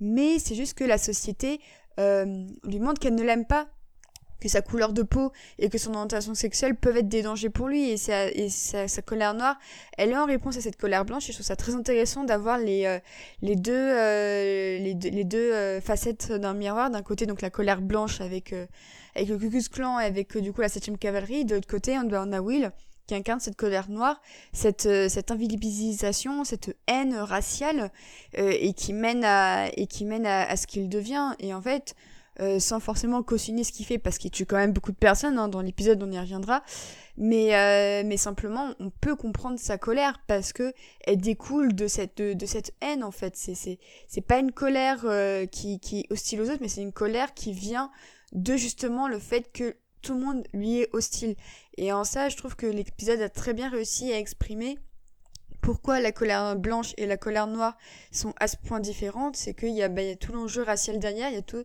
ces, ces enjeux de haine, euh, d'hostilité euh, qui viennent se mettre sur le, parcours de Will. Sachant qu'en plus la colère noire c'est quand même quelque chose qui est euh, qui est dangereuse et, pas acceptée par la société blanche en fait. Parce que les, personnes noires quand elles sont en colère euh, sont très vite rappelées à l'ordre et, et, considérées comme violentes et dangereuses et, euh, et subissent une violence en retour qui est euh, trois fois plus forte quoi. Alors que c'est effectivement une violence une colère qui est euh, qui est justifiée. Enfin c'est ce que lui dit June d'ailleurs. Nous sommes tous en colère. Sous-entendu toutes euh, les personnes noires. Et c'est quelque chose que je trouve super intéressant effectivement. J'adore justement les moments où dans la réalisation du coup alors c'est pas forcément le truc le plus original mais ça marche très bien où on voit la réalité de ses souvenirs se mêler à, à, du, à du fantasme euh, lié à ces, à ces, à ces à, enfin, du coup on voit le souvenir euh, d'un instant T. Et à ce moment-là lui se souvient de son propre passé. Et euh, le moment où on voit la voiture de flic qui essaye de le, le faire venir et qui part et on voit les, les, les cadavres derrière se faire traîner qui ouais, sont au final fort, un mélange avec la, la, la première scène euh, de l'épisode 1.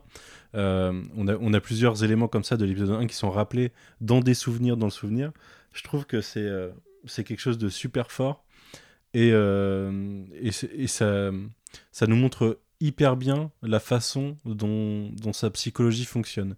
Et c'est un truc qu'on retrouve d'ailleurs sur la scène où euh, on a la présentation d'Action Comics 1 et où le parallèle euh, qu'on avait fait nous-mêmes est fait, où euh, on lui raconte l'histoire de Superman et lui se, se, se projet, projette cette histoire sur sa propre vie où euh, ses, parents qui l'ont fait partir euh, l'ont fait s'envoler dans une navette euh, alors que leur monde était en train d'être détruit et ce personnage qui devient un super héros est, est, au final hyper important dans la jeunesse dans la genèse de ce qui devient.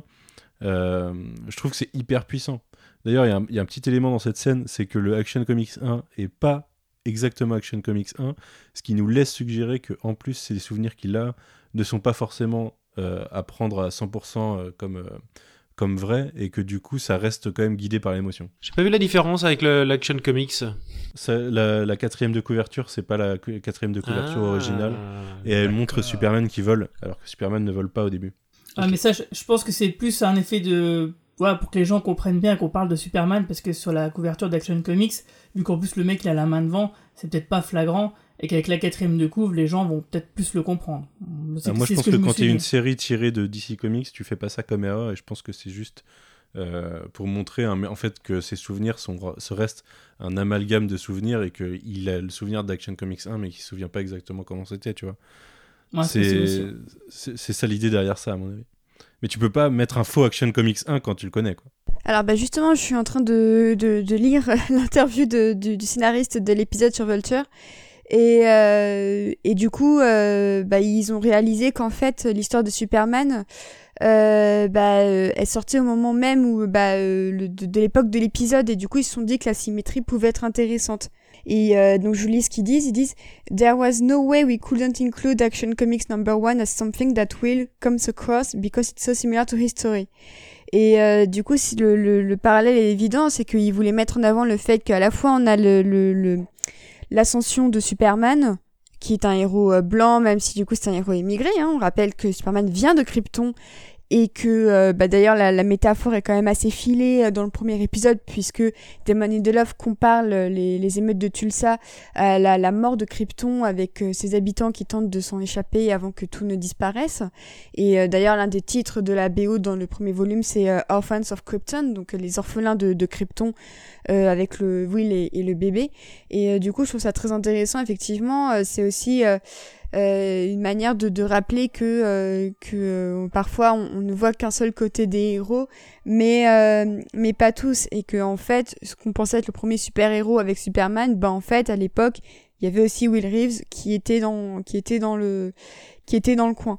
D'ailleurs, c'est un truc qui peut, qui peut résonner avec le comics original. La, semaine dernière, quand on, discutait avec Guigui de, la, du potentiel euh, Audit Justice euh, égale Will, et, euh, et Guigui, avant cette histoire de maquillage aujourd'hui, était, euh, était un peu perturbé par le fait que, oui, mais dans le comics original, on voit ses yeux et ils sont blancs.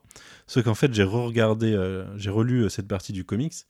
Et euh, oui, on le voit, on, on le voit, mais si, on le voit avec des yeux de blanc. Enfin, il a, Il y a on une, voit ses une yeux. seule case où on le voit précisément. Ça ressemble pas à du Même le maquillage, coup. ça ressemble à du Mais Sauf c'est dans que- une reconstitution. Sauf que cette scène, c'est un souvenir de Sally Jupiter. Et du coup, déjà à ce moment-là, dans le comics, on nous raconte euh, la scène euh, de l'intervention de Audit Justice via les souvenirs de Sally Jupiter, sachant que elle n'a jamais vu son visage, donc c'est totalement possible qu'en fait elle l'interprète comme étant blanc, alors que non. Page 45 de l'édition d'Urban Comics. Euh, Est-ce que je peux revenir vite fait sur euh, l'intégration à ces souvenirs de, de souvenirs euh, passés Donc c'est ce que je disais tout à l'heure euh, sur le fait que ces souvenirs dans son souvenir sont, sont en couleur. On- C'est les moments où on a des morceaux de couleur.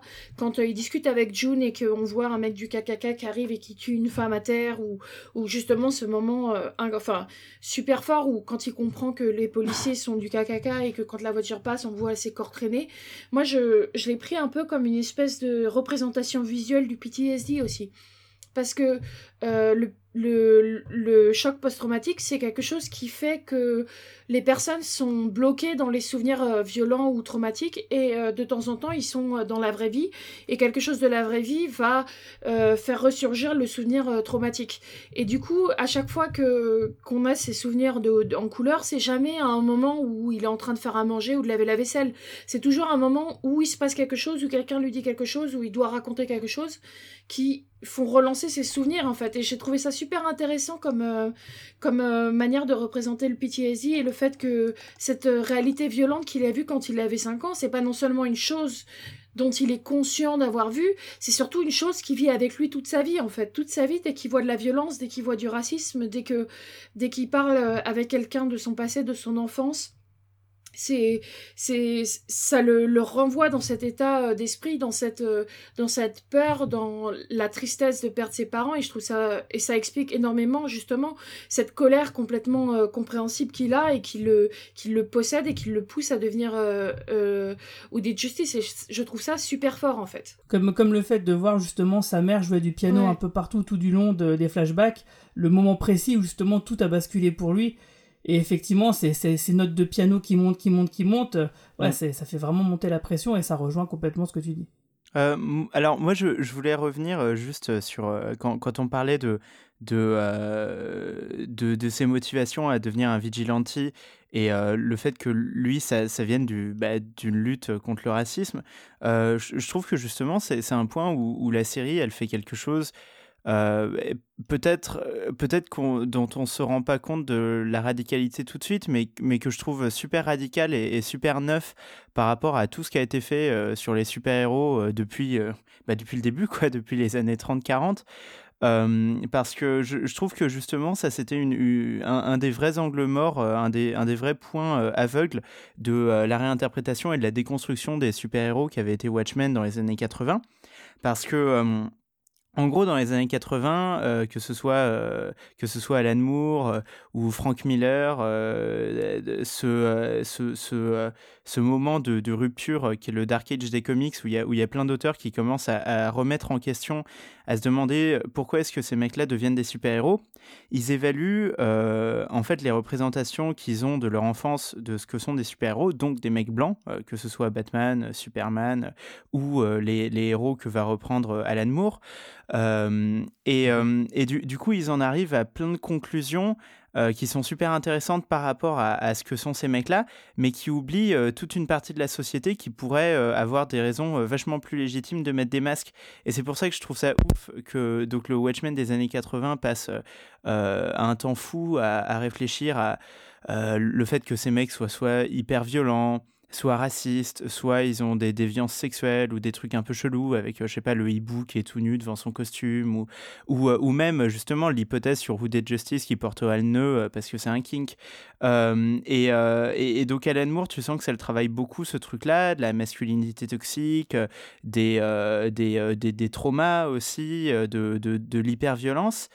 Et en même temps, ce qu'on voit là avec ce Hooded Justice, c'est une vision euh, totalement, euh, totalement euh, annexe et un, truc que, que Moore avait pas du tout vu parce que une, des, une des raisons, et, sans doute la raison la plus légitime pour laquelle tu vas prendre un masque pour faire la justice toi-même, c'est si le système de justice institutionnelle dans lequel tu vis te déteste. Et c'est ça que je trouve fou dans cet épisode, c'est qu'on nous montre que ce mec, il a, il a un sens de la justice, il veut opérer la justice, il a, il a vu les films de Bass Reeves, euh, et, en fait, il se rend compte qu'il est dans un système qui, qui, le, qui le hait, lui, précisément. Et notamment quand il va sauver ce, couple de blancs qui se fait agresser. Moi, la première chose que je m'étais dite, c'était que il, allait y aller sans masque et qu'il il, allait se faire houspiller parce, parce qu'il était noir et parce que les mecs étaient racistes, etc. et qu'il allait se prendre encore plus de violence dans la gueule. Et en, plus, moi, j'avais même pas anticipé que c'était l'origin story de Who Did Justice, euh, notamment parce que j'avais pas regardé la preview de l'épisode. Je sais pas si c'était dedans. Et euh, donc quand je le vois mettre le masque et que je me rends compte qu'il a le nœud autour du cou et que en plus du coup ce nœud, euh, enfin c'est hyper marrant qu'on ait passé tout l'épisode et puis tout le Watchmen original à nous parler de, de King ou de je sais pas quoi, parce qu'en fait euh, c'est un nœud qui rappelle euh, les, lynchages et, euh, et du coup mhm. des trucs super graves, super profonds, super violents de l'histoire américaine. Et, on nous montre que ce mec-là, il n'est pas du tout là parce qu'il a des problèmes d'ego, parce qu'il a des problèmes sexuels, parce qu'il a trop d'argent, qu'il sait pas quoi en faire. Il, est là parce que la société le déteste et, il, a, des raisons, mais qui sont 100 fois plus légitimes que toutes les autres raisons. Et, je trouve qu'en fait, dans, ce moment-là où, il met son masque parce que de toute façon, même s'il avait sauvé un couple de blancs en, étant noir, ça allait forcément se retourner contre lui.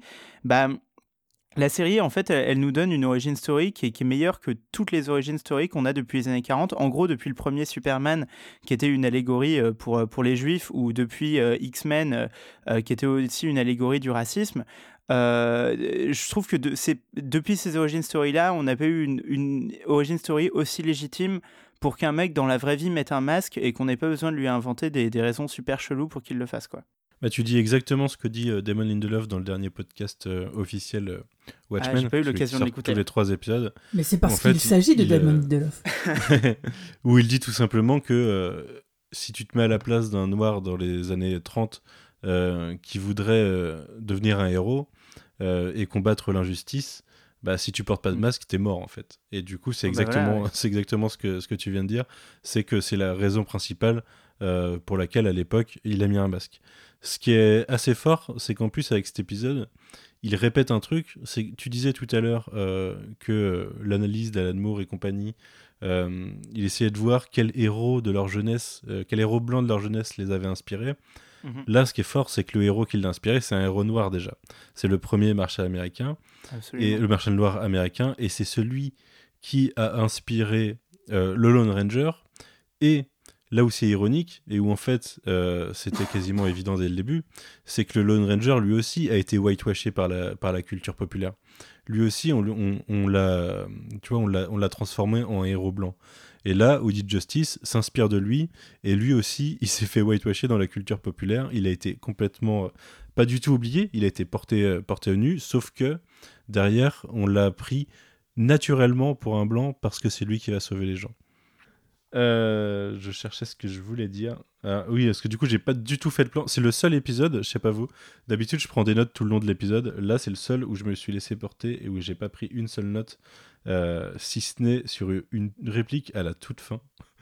Euh, qui, qui, était une réplique au moment où on le voit euh, finalement manipuler Jude pour qu'il aille se pendre et où il lui demande pourquoi il a, pourquoi il a une, une cagoule du clan dans sa, dans son placard et qui lui dit euh, It's my legacy, I have, a right, I have a right to keep it. Et j'ai trouvé cette réplique euh, assez. Euh, enfin, elle m'a assez brisé le cœur en fait. Et, et Lindelof d'ailleurs en reparle dans le podcast, dans le sens où c'est. Alors je sais plus comment il formule ça, mais c'est totalement une déformation de, de, de, de, la société de se dire que euh, l'héritage est la justification du racisme. Bah, sachant que c'est un truc qui revient beaucoup dans les discours euh, des, des, suprémacistes blancs et surtout des suprémacistes blancs du Sud. C'est que, euh, par exemple, quand ils en fait, souvent, beaucoup de suprémacistes blancs qui viennent du Sud disent euh, que le drapeau euh, des, des hum, confédérés, c'est ça? C'est pas euh, un drapeau raciste, que c'est un drapeau, c'est leur héritage, c'est la fierté du Sud. que, en fait, c'est. La même chose avec les statues. Ouais, voilà, tout ça. Il. il enfin, il nettoie le, passé raciste en le, disant comme étant un héritage et euh, une fierté, une culture, etc. Donc c'est clairement, littéralement, le, les arguments utilisés par le KKK et par les suprémacistes blancs euh, de tout poil euh, venant du Sud. Et c'est particulièrement de mauvaise foi parce que, je ne sais pas si vous suivez l'émission Last Week with John Oliver, où il avait fait un reportage sur ce sujet où il expliquait justement que la plupart de ces monuments, de ces statues-là, finalement, par rapport aux, sudistes, étaient assez récentes en ouais, réalité. ça date des années 60. Euh, c'est clairement de la mauvaise foi. Des, les statues en particulier euh, datent des années 60 et de, de la lutte pour les droits civiques. C'était un moyen de faire euh, de dire clairement aux, Noirs qui se battaient pour les droits civiques ici, t'es dans le Sud, t'es dans un endroit raciste en fait. Mais Donc un truc de connard. Ça me rappelle euh, à une époque, euh, j'ai écouté pas mal de, de speeches et d'interviews de, de Coates et, euh, et il disait quand je vais dans le sud et que les gens me disaient mes ancêtres étaient trop pauvres et n'avaient pas d'esclaves, pourquoi est-ce que je devrais pourquoi est-ce que je devrais être considéré comme comme raciste alors que mes mhm. ancêtres n'avaient pas d'esclaves? Il répondait ils n'avaient pas d'esclaves parce qu'ils étaient trop pauvres, mais le système était tel qu'ils voulaient des esclaves et s'ils avaient eu l'argent d'avoir des esclaves, ils auraient eu des esclaves.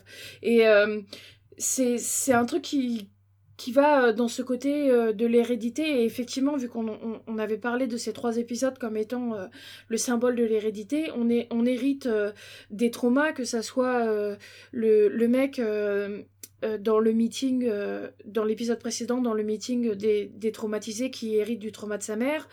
on hérite des traumas aussi euh, dans, dans, le musée, dans, dans tout ce qui est euh, les Redford Action, etc. Et puis on hérite euh, aussi d'une certaine manière du racisme, de, de la politique et des actes de nos, de nos parents, de nos grands-parents et de nos ancêtres en général. Quoi. Oui, effectivement, le terme de, bah, le, le, le, thème de l'héritage, c'est quelque chose dont Craig Massin et, et Damon parlent dans le podcast officiel de Watchmen. Et, euh, et clairement, Craig Mazin dit que euh, il y a effectivement cette notion de euh, qu'on hérite du, traumatisme. Et il prenait l'exemple de ce jeune homme noir qui parlait au groupe de thérapie dans l'épisode 5 et qui faisait référence au fait que sa mère avait subi les événements de New York et que elle avait d'une certaine manière transmis son traumatisme de manière génétique à son fils. Et c'est super intéressant parce que du coup on peut tout à fait faire le parallèle entre ce type de traumatisme et, euh, ce qu'a subi euh, aussi euh, la communauté noire avec ces, immenses génocides, hein, parce que ce qui s'est passé à Tulsa, on est passé par d'être un génocide tout simplement d'une partie de la population, et du coup le parallèle était évident, et Damon semblait d'accord pour dire que c'est ce qu'il tentait de dire, et que le traumatisme, qu'il s'agit d'un acte de haine ou même d'une catastrophe à plus grande ampleur comme New York, ça laisse des traces dans l'inconscient euh, de nous-mêmes, mais aussi de nos, de nos, euh, de nos descendants. Donc, je n'ai pas fait de recherche depuis la semaine dernière. Je crois que Guillaume en a fait. Il va nous dire ça, mais effectivement, je, je, pense que c'est clairement pas anodin euh, qu'il ait dit ça. Alors si, si, alors moi justement je vous ai écouté pendant le podcast et je me disais, j'avais envie de vous dire, mais c'était pas possible parce que c'était un enregistrement évidemment. Mais oui, oui, effectivement, il y a eu des études qui ont été faites. Euh, par contre, euh, les conclusions, euh, a priori, semblent laisser penser qu'effectivement, bah, ça se transmet effectivement bien, parce qu'il y, aurait quand même une modification de l'ADN quelque part. Mais bon, ça reste encore à confirmer. il faudrait effectivement se pencher là-dessus, mais ça a l'air d'être assez concret comme truc. Et c'est effectivement quelque chose qu'on voyait aussi pour les attentats du Bataclan et de Paris en novembre 2015. C'est là que les enquêtes avaient été faites pour savoir si oui ou non on pouvait avoir ce, type de, de, corrélation. Et euh, mais en tout cas, je sais que ce le début de ces études, de ces articles-là, datait en tout cas de 2016-2017 pour voir si à long terme ça pouvait se transmettre génétiquement. Mais c'est un truc qu'on retrouve d'ailleurs au quotidien euh, dans l'abattage d'animaux, par exemple. Alors, ça va pas du côté génétique, mais par contre, euh, on, sait que le, trauma d'un animal qu'on va tuer, si on, si on essaie de, tuer un animal de façon, euh, de façon humaine, entre guillemets, hein, c'est pour éviter qu'il soit traumatisé sur le moment, parce que ça a un effet physique sur l'animal euh, qui, est, qui, est direct et qui fait que la viande va être mauvaise. Hmm. Et, du coup, euh, c'est pas du tout déconnant de se dire que, euh, que chez l'homme, euh, ça a un effet physique et physiologique qui, qui, se transmet. Et d'ailleurs, on parle de vaches et il y a un symbole que je trouve super intéressant, c'est que dans l'épisode 6, le hangar qui mène au repère secret du Cucus Clan est, est parsemé de cadavres de vaches qui sont tenus à l'air à l'envers. Et euh, ça m'a beaucoup rappelé le fait que euh, l'un des repères de la 7 cavalerie dans le pilote, euh, bah, il est entouré de vaches en fait. Et je trouve que c'est un symbole visuel qui te dit que, bah, en fait, les, en l'occurrence ici, les vaches sont connectées au Ku Klan et tout ça. Et je trouve que l'imagerie est super intéressante puisque d'un côté, donc on voit les cadavres de vaches dans l'entrepôt avec le Ku Clan et de l'autre on voit les vaches qui vont toutes se faire buter euh, dans, le, dans, le, dans les pilotes. Mais je trouvais ce parallèle super intéressant pour montrer que déjà il y avait les prémices de, de, de, suprémacisme blanc et de la haine. Et euh, je trouve ce petit parallèle plutôt intéressant. Donc euh, je voulais profiter justement qu'on parle de vaches pour, pour placer ça tranquillement. Et sur, l'héritage culturel, et quand, quand on discutait, donc que ce soit à la, fin, quand, quand, le mec lui dit Ouais, j'ai toujours la, la, robe du, du clan de, de mon père parce que c'est mon héritage culturel. on, a, on a un autre truc dans l'épisode que, que, je trouve très très fort et, et qui est un des trucs qui, selon moi, participe le, plus à l'émotion générale du truc. Euh, donc sur l'héritage culturel et le, le, le, trauma des, euh, des personnes oppressées et oubliées dans la société, c'est la bande son. Euh, donc on a, on, a, on a assez peu de, de Reznor et de Atticus Ross dans cet épisode. Par contre, on a beaucoup de soundtrack direct, donc de, de, morceaux préexistants. Euh, et on a notamment énormément de blues euh, et beaucoup, plusieurs morceaux qui viennent du même groupe d'ailleurs. Donc euh, je suis allé me renseigner parce que j'ai trouvé les, les morceaux fabuleux et, hyper touchants. Et, et donc c'est des morceaux d'un groupe vocal qui, qui a été à son apogée entre les années 30 et 50, qui s'appelle The Ink Spots, donc les taches d'encre. Euh, et, euh, qui, avait euh, notamment déjà une présence dans la pop culture pour les, les gamers parmi nous parce que c'était ils ont leurs chansons ont été utilisées dans les jeux Fallout et euh, moi, je sais que quand j'avais euh, lancé euh, la première fois, donc le, tout premier Fallout, tu, te prends dans la gueule cette chanson tout de suite parce qu'elle elle est, très émouvante. Et dans, dans cet épisode, c'est encore plus fort parce que, à la, limite, dans Fallout, on utilise du blues des années 40 pour te dire Ah, regarde, c'est la société qu'on n'aura plus l'occasion de voir. Et en gros, on te parle de nostalgie et d'Americana de manière générale. Mais c'est très déraciné de, son propos social et culturel. Et par contre, là, on est en plein dedans parce qu'on te raconte euh, l'histoire d'un mec euh, qui, euh, qui, qui, lutte et puis qui perd, qui épuise ses forces en fait contre le racisme institutionnel aux États-Unis. Et, finalement, c'est ça l'histoire du blues, et c'est ça qui donne euh, à cette musique euh, sa, tristesse euh, impressionnante qui touche, qui, en fait, qui touche même des blancs qui connaissent pas ça, parce que que ce soit les mecs qui utilisent ça dans Fallout, ou alors le, le, disque, le vinyle en or qu'on a envoyé dans l'espace, où il y a une chanson de Blind Willie Johnson euh, qui, est, considérée par les, scientifiques de la NASA comme la, la, chanson la plus solitaire du monde. Et en fait, ce, ce sentiment de tristesse donc, qui touche de manière universelle, euh, si tu reviens euh, aux conditions de la production de cette musique, euh, c'est un sentiment de tristesse qui est très précis parce qu'il vient de, l'oppression institutionnelle du racisme. Et donc, pour un épisode qui traite de l'histoire américaine, du whitewashing et d'un mec qui a été plus ou moins effacé des livres d'histoire parce qu'il était noir, le fait de soundtracker ça avec du blues du delta du Mississippi des années 30, je trouve, je trouve ça fabuleux. Oui. Euh, je voulais rebondir sur plein de trucs, alors c'est dur de savoir par laquelle je vais commencer, mais euh, en restant dans, le, du côté des vaches et de cette euh, cache du Ku Klux Klan et du coup du racisme de l'époque, ouais, pour moi le personnage qui symbolise totalement ça dans, l'épisode, c'est le personnage de Fred, alors qu'il y a un acteur dont je me rappelle jamais du nom, mais que je trouve incroyable parce qu'il a, une capacité à faire le, le méchant exceptionnel.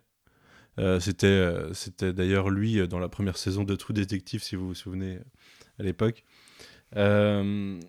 Un, qui, qui, qui est ex extraordinaire en tant que mec normal en fait de l'époque, blanc normal de l'époque, euh, mais fils de pute, parce que blanc normal de l'époque peut-être. dans son non mais de toute façon, enfin tu, tu me feras rien quoi. D'ailleurs je voulais je voulais noter que le moment où on le découvre, il explose, enfin il brûle. je sais plus ce que c'est comme magasin, mais il brûle un magasin appartenant à un juif. C'est une épicerie juive, ouais. Ouais, c'est une épicerie, ouais. Alors pour rappel, du coup, on est en 1938. Euh, on voit, on voit d'ailleurs une coupure de journal, de, de, journal à un moment dans les dossiers de Will où on voit euh, le, le, rassemblement parce que c'est un truc à rappeler. C'est un truc le rassemblement nazi euh, du. Enfin, je veux dire. Oui. Ouais, ouais. Le, le, rassemblement nazi du Madison Square Garden. Euh, et d'ailleurs, on parlait de Pale Horse qui était le, nom du groupe du coup dont le nom résonne avec le tableau du, clan euh, qui jouait au Madison Square Garden le 2, euh, le 2 novembre 1985. Il jouait avec un autre groupe qui s'appelait Crystal Nart. Crystal Nart, du coup, euh, La Nuit de Cristal, qui est un événement de 1938 euh, dans lequel les Allemands, enfin les nazis en général, se sont retournés contre les Juifs, euh, de la même façon en fait que les, les Blancs se sont retournés contre les Noirs à Tulsa en 1921. Donc en fait c'est un écho directement au même événement, mais du côté des Juifs en 1938. Donc en fait, ce qu'on nous montre via ce personnage de Fred à ce moment-là, c'est euh, c'est la nuit de cristal, et en fait, c'est un lien de toutes les, de toutes les oppressions raciales qu'il peut y avoir à travers le monde euh, et qui se répètent à travers les Blancs, à travers l'histoire. Et, et, ce personnage, euh, on le voit jusqu'à sa mort du coup dans cet épisode. On le voit en tant que propriétaire du coup du magasin. Euh, c'est lui d'ailleurs, il me semble, qui tire sur Will euh, quand oui, il est en lui, ouais. Justice et qu'il l'oblige à sortir du magasin. Et on le retrouve à la toute fin, alors qu'il a été arrêté en début d'épisode par Will, euh, à lui dire, à lui discuter, enfin à parler avec lui normalement en mode euh, il le connaît pas, et à finir sur une phrase où euh, il a pas le temps de la finir, mais en mode euh, excuse-moi, est-ce qu'on se connaît? Parce que je vais pas te mentir, vous ressemblez tous quoi. Ce qui lui mérite, enfin ce qui lui vaut une balle dans la tête. Je trouve que voilà, je, je trouve qu'ils ont fait un travail assez fort avec ce personnage euh, qui. Est-ce que je peux dire un truc sur la nuit de cristal et sur le truc de Madison Square Garden? Ouais, vas-y, vas-y. Déjà, la nuit de cristal qui en français et en anglais on appelle ça la nuit de cristal, mais enfin en anglais ils appellent ça Crystal Nart, ils gardent le nom allemand, mais apparemment maintenant en Allemagne. Euh, c'est appelé la nuit des pogroms parce qu'en fait ça a été appelé la nuit de cristal par la propagande nazie qui voulait faire croire qu'ils sont juste contentés de casser des vitrines alors qu'en réalité, il y a eu des vrais pogroms, il y a eu euh, des synagogues brûlées et énormément de gens morts. Donc, je, je préfère, si vous Mhm. entendez aussi ça sous le nom de la nuit de Ah bah c'est vraiment l'équivalent de tout le ça. Ah ouais, ouais, non, non, ça a été vendu comme euh, oui, oui, on a eu cassé quelques vitrines, mais euh, t'as des centaines de morts, des, des, des, des synagogues qui ont brûlé, etc. Et donc, c'est pour ça qu'en Allemagne, euh, où, où, euh, contrairement aux États-Unis, ils essayent de. de de, de regarder leur passé. Euh, appeler ça la nuit de cristal, c'est très mal vu parce que c'est considéré utiliser le terme de la propagande nazie. Même si c'est encore le terme qu'on utilise en France ou en, ou Angleterre ou aux États-Unis. Mais euh, d'ailleurs, moi, le truc euh, justement euh, que je m'étais dit, c'est que à ce moment-là, Fred passe la deuxième fois où il voit Fred, il le voit passer quand il est avec le marchand de journaux. Et le marchand de journaux a un, un accent allemand, ou en tout cas un accent euh, de l'Europe Ouais. euh, plutôt de l'Est, quoi. Et je me demandais si euh, c'était sous-entendu que c'était euh, un juif qui aurait fui l'Allemagne à cette époque. D'autant plus que c'est lui qui lui montre le, le comics Superman, qui était, comme tu l'as, comme je, je sais plus qui l'a dit, si ça doit être Benji qui l'a dit, un une représentation. Déjà, c'est un, co- qu'un comic qui a été écrit par un duo de, de juifs qui voulaient, con- qui voulaient convaincre les États-Unis du jour de la Mhm. guerre, mais qui en plus ont mis pas mal de leur ressenti euh, de ce que c'est d'être juif dans ce comics en fait. Et du coup, je me suis posé la question s'il n'y avait pas quelque chose, euh, si le, le marchand de journaux n'était pas lui-même euh, sous-entendu être juif. Et. euh, et, euh, voilà, et sinon pour la, la nuit de l'histoire de euh, du rassemblement nazi à euh, je sais plus le nom, à Madison Square Garden. euh, si vous voulez écouter, il y a un podcast américain qui s'appelle Behind the Bastards qui a fait plusieurs épisodes sur, sur les nazis aux États-Unis. Et effectivement, c'était c'était c'était un mouvement qui à l'époque avait énormément de, poids dans- enfin ça avait pas un poids dans le genre 50% mais ça avait quand même un poids assez important euh, pour le fait que effectivement ça puisse pas être euh, négligé quoi Et d'ailleurs, euh, je voulais dire quelque chose concernant la- l'arrestation de Fred.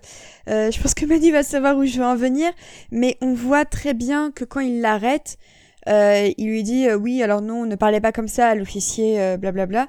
Et ensuite, quand il l'emmène, il fait le signe OK sur son Mhm. front Ah avant ouais. de, de Ouais. partir. Et Je en voulais- fait, j- avec euh, J'hésitais Manu, entre Fred et euh, rebondir on a là-dessus. à l'heure. réalisé il y a quelques semaines que maintenant le signe OK avait été repris par les extrémistes euh, de- de- d'extrême droite, par le White Power, pour, euh, pour justement avoir un signe de ralliement euh, un tant soit peu discret. Et je trouve ça super intéressant que Lindelof ait repris ce signe à l'imagerie super, super ambiguë maintenant, euh, pour justement euh, l'insuffler dans Watchmen qui se déroule, donc cet épisode dans les années 30, et, euh, et en faire un signe du Ku Klan techniquement. Et, euh, et du coup, en fait, la première fois que j'avais vu l'épisode, donc c'était euh, c'était début octobre. hein. Euh, je savais pas encore euh, le la la la, la enfin le ce que ce que voulait dire le signe et j'avais même pas remarqué qu'il faisait le signe sur le sur le front. Je pensais que c'était juste en mode euh, bon je check euh, mais il y a un truc un peu chelou derrière. Et effectivement, en revoyant l'épisode, ça m'a sauté aux yeux que déjà il le faisait sur le front comme me l'a rappelé Corentin et qu'en plus bah c'était le signe effectivement le hockey du, du fameux White Power. Et, et je trouve ça super subversif de justement affirmer ce signe comme étant un signe d'extrême droite, là où on savait qu'il y avait un peu une polémique ces dernières années sur quels sont les signes qui sont désormais euh, les signes de ralliement euh, discrets, mais pas trop, euh, de l'extrême droite américaine. Mais en fait, tu peux encore l'utiliser. La réalité du, du signe OK, c'est qu'en fait, c'est parti de. euh, je sais plus si c'est 8chan, enfin l'un de. De 4chan, qui ont voulu faire un troll pour dire, pour faire, euh, pour dire que le signe OK serait un signe euh, nationaliste blanc pour troller les- la gauche, pour que la gauche dise euh, Ah, tu fais un signe de facho à chaque fois que quelqu'un fasse un signe OK. Sauf qu'en fait, ce troll de la gauche s'est transformé et a été utilisé au premier degré par des vraies personnes de de, de l'extrême droite et, euh, et aujourd'hui en fait c'est un, un signe qui est beaucoup utilisé par l'extrême droite mais qui en même temps euh, est pas tout à fait un signe de l'extrême droite et qui peut être encore utilisé comme, euh, comme le signe OK Ouais. et du coup ça, ça donne une sorte de euh, ça met de ça muddle the water comme on dit en anglais si tu veux ça ça trouble les choses quoi Oui, j'ai- oui, je, dis- je disais, ça, ça donne aux gens de gauche euh, l'air, euh, l'air- d'être parano, en fait, et c'est, ça la, sensation qu'ils veulent, euh, qu'ils veulent créer, comme avec la grenouille, Pepe the Frog, comme avec tous ces trucs-là.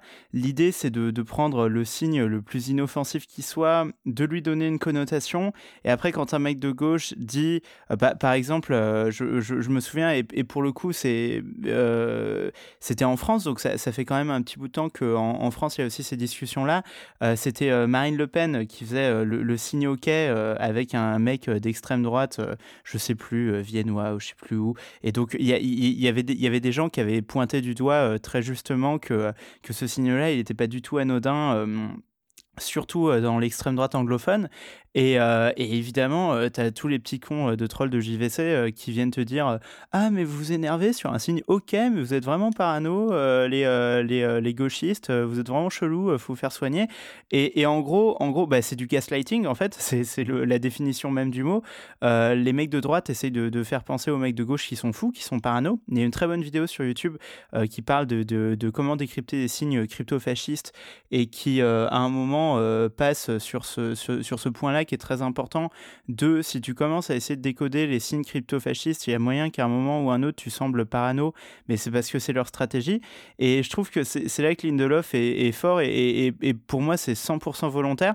Parce que, bon, le, le, Ouais, le signe, c'est pas exactement le même. Moi, j'ai l'impression qu'ils qu'ils lèvent deux doigts ou, bon, ils le font un oui, peu il, a, il a différemment. un peu modifié, il a Voilà. un peu altéré. Ils, ouais. ils le font de manière euh, vachement plus flagrante parce qu'ils ils le mettent bien sur leur front et tout. Bon, c'est beaucoup plus dans un délire euh, conspi et tout.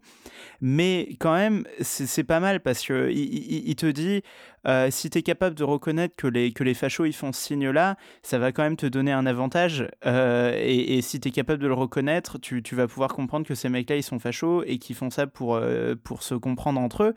Et, et, du coup, donc dans la réalité de la série, Lindelof, il, il- écrit noir sur blanc que les, que les fachos, ils, ils se font des signes pour se reconnaître entre eux, et que du coup, c'est Mm. pas de la paranoïa euh, de la part des gauchistes, quoi. C'est un vrai truc. Ouais.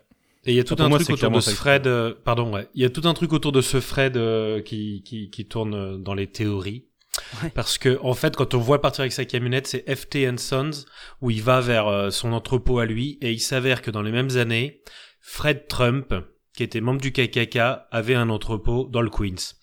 Un délire. Et donc c'est la théorie du oh c'est un gros clin d'œil à Papa KKK euh, qui est vraiment dans les années 30 quoi. Donc c'est il s'appelle Fred T. Voilà et le père s'appelait Fred Trump. Oui, parce C'est qu'on n'apprend jamais son, on n'apprend jamais son nom à, à- son nom de famille à Fred d'ailleurs. non, Ouais, non non donc c'est ouais, très ouais, très moi drôle. je trouve que sur Et- le... Tu me réjouis beaucoup là. Oui. Moi, je voulais juste expliquer pour les gens qui pourraient ne pas comprendre le symbole du, du hockey pour, le, pour le- les extrémistes, pour leur montrer la gymnastique intellectuelle qui a été faite, c'est qu'en fait, il y en a qui voient un W et un P dedans pour white power, c'est-à-dire que le W serait fait par les trois doigts et le P serait fait par le- le- les deux doigts qui se rejoignent du coup et, et le troisième doigt qui ferait un P à l'envers et du coup ça ferait WP. Mais euh, c'est un signe, par exemple, je sais que c'est tout- de toute façon, à chaque fois qu'il y a des gens qui font ça, euh, que ce soit euh, le tueur de Christchurch à son procès, ou alors une représentante d'un politique d'extrême droite aux États-Unis qui était.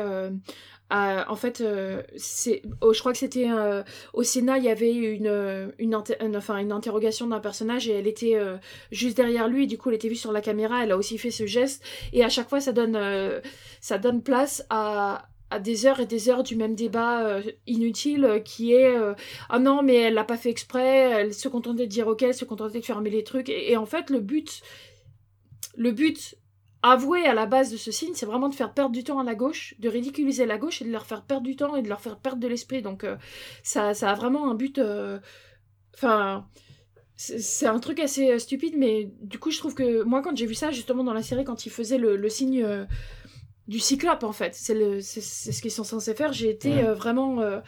J'ai trouvé ça super intéressant que Lindelof ait mis des choses assez, assez récentes en fait dans, dans une série et qui arrive euh, tout à fait à s'intégrer à l'Amérique des années, des années 30-40 quoi. Ouais, carrément, ouais.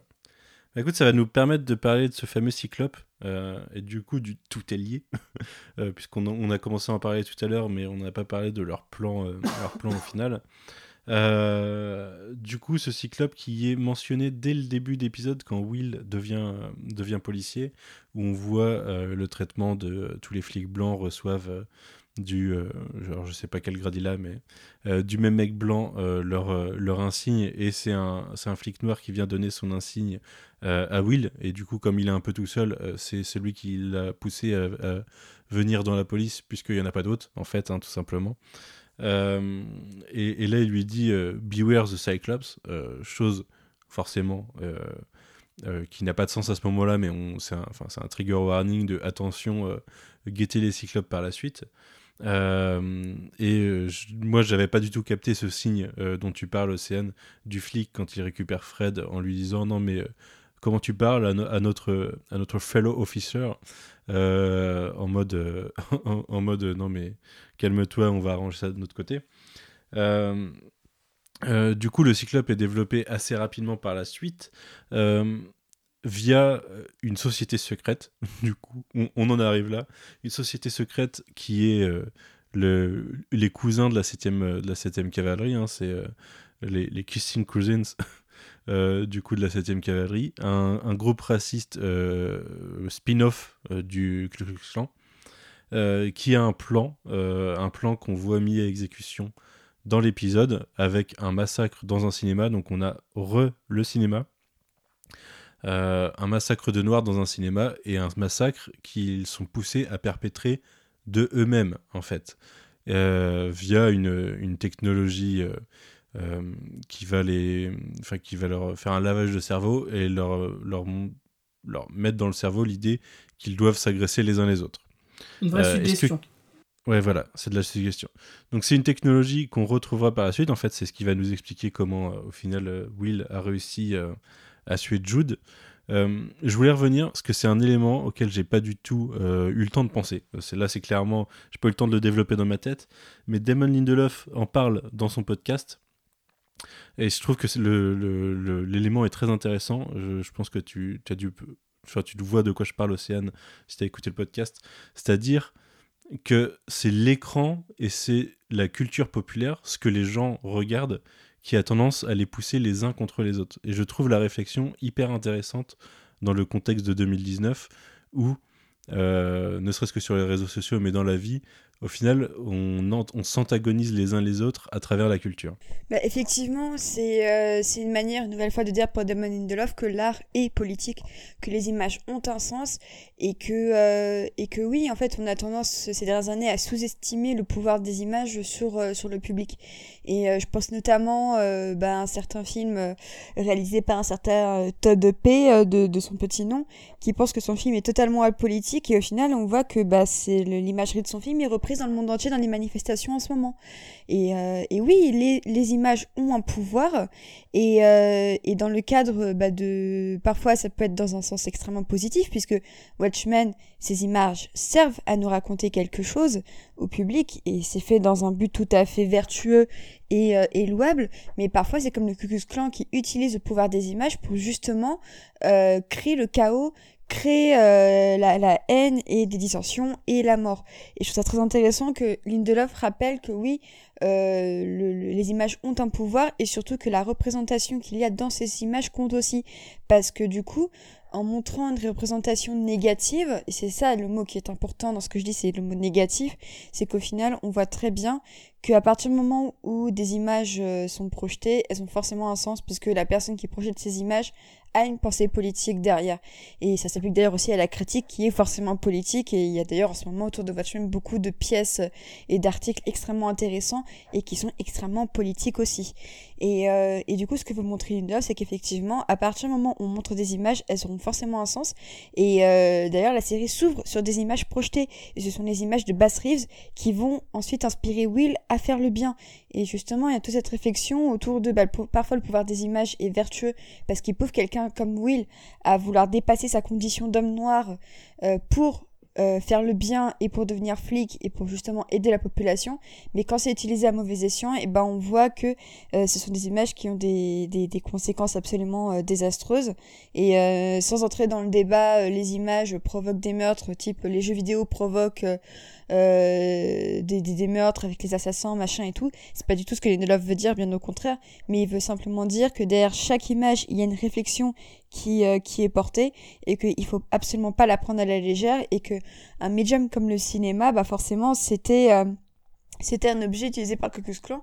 C'est encore aujourd'hui un, instrument utilisé par euh, des gens comme Dinesh D'Souza qui, qui sont des gens pro-Trump et qui diffusent leurs documentaires absolument nauséabonds dans des cinémas aux États-Unis, qui rapportent beaucoup d'argent et, et, dont la portée est absolument néfaste et il y a vraiment ne pas sous-estimer. Ah, pour, pour l'instant pour moi c'est l'épisode le plus le plus politique au niveau euh, euh, déclaration d'intention.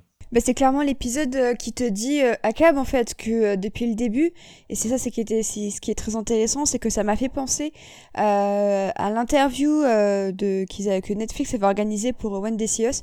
Ils avaient organisé un grand panel avec tous les acteurs, tous les producteurs. Euh, donc One Us, la série euh, de Ava DuVernay qui retrace ce qui s'est passé avec les Central Park Five qui ont été accusés à tort d'avoir euh, violé une jeune femme blanche euh, dans Central Park. Et, euh, et les faux les, les, les, les coupables tout désignés étaient des personnes noires alors que et latinas alors que bah c'était pas du tout eux qui l'avaient fait.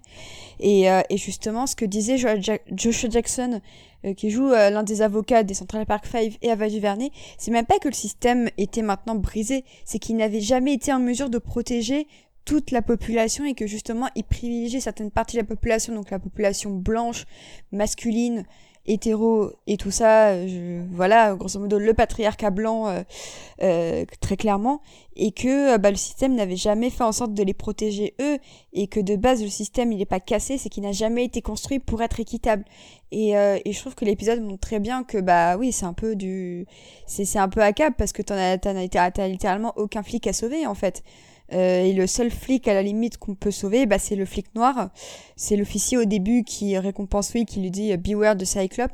Et euh, j'ai appris d'ailleurs en lisant des, articles euh, sur l'épisode que en fait c'était vraiment un, un officier noir, c'était le premier officier noir qui a existé et qui a du coup un peu pavé la voie pour la suite, mais que du coup euh, bah du coup oui là, le, peu de représentation qu'on a donc c'est l'officier noir c'est quelqu'un de vertueux mais qui a un peu réellement existé. Donc euh, là je pense qu'ils ils se sont pas trop permis de tricher avec l'histoire.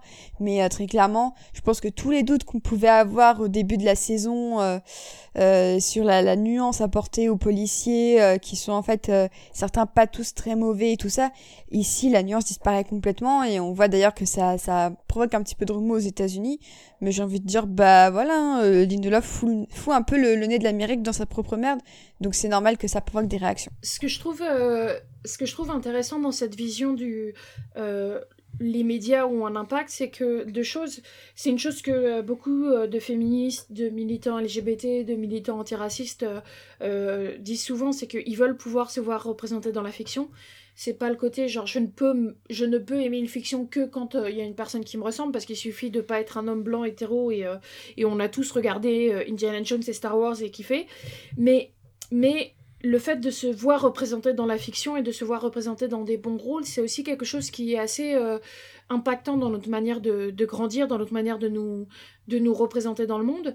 Et inversement, la manière dont on représente les minorités impacte la manière dont les gens euh, se représentent les minorités. Parce que par exemple, c'est un truc qui revient souvent dans les discours antiracistes, c'est que pendant des années, les Noirs ont été représentés que comme euh, des gens euh, violents, des gens euh, dangereux, et du coup, les populations blanches ont naturellement plus peur des personnes noires. le, moindre, mimique, le moindre mouvement qui pourrait avoir vaguement l'air violent, va tout de suite être considéré comme beaucoup plus beaucoup plus violent, beaucoup plus dangereux quand ça vient d'un homme noir que quand ça vient d'une personne blanche. Et c'est d'ailleurs un gros problème pour en revenir au tout début de la sé- série où on parlait du fait que les flics euh, n'avaient pas le droit, enfin n'étaient pas armés et qu'ils devaient se poser la question est-ce que je suis en danger avant de pouvoir avoir leur arme? C'est un truc qui revient souvent dans les cas euh, de policiers qui euh, qui tuent des, hommes noirs souvent pas armés dans des conditions enfin et qui se retrouvent toujours toujours euh, libérés euh, après le procès parce que euh, en fait ils ont tellement intégré le fait que les personnes noires étaient dangereuses que pour eux ils ont peur et le moindre le moindre chose leur fait leur leur la moindre mouvement d'un homme noir leur fait peur et leur fait croire qu'ils sont en danger pour leur vie. Et c'est juste parce que c'est on, a tellement une représentation des hommes noirs uniquement comme des vendeurs de drogue des gens violents des enfin si vous regardez la représentation des personnes noires et surtout des hommes noirs euh, à la télé et au cinéma, euh, c'est franchement. euh, ça, ça, ça vous donne une, une relation aux personnes noires qui, est- qui est pas celle qu'on peut avoir quand on, quand, quand on vit dans un monde plus mix où no- notre voisin est noir et où on sait que, que bah, qu'on voit une personne comme une personne quoi. Et du coup, cette représentation des minorités à travers les médias, c'est un truc qui a souvent été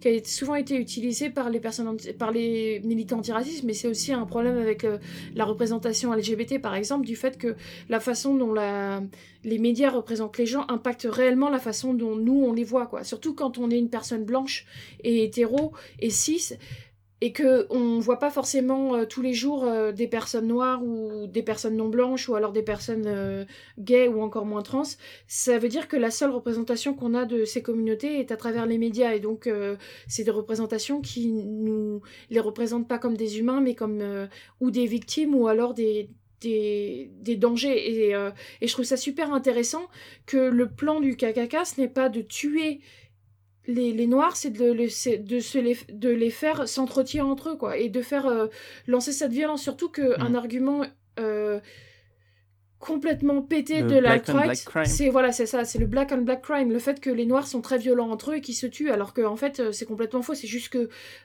comme les États-Unis étant très ségrégés, en fait la violence se fait dans mm dans ta communauté euh, majoritairement. C'est-à-dire que effectivement quand tu as des quartiers blancs bah tu as plus de, de, blancs qui vont tuer des blancs parce que c'est ceux qui sont présents. Et inversement quand tu as tous les noirs dans un même quartier bah les violences elles va forcément venir euh, des gens qui sont du quartier quoi. Et donc euh, je, je, trouvais ça super intéressant ce côté oh les noirs sont des sauvages qui qui s'entretuent quoi.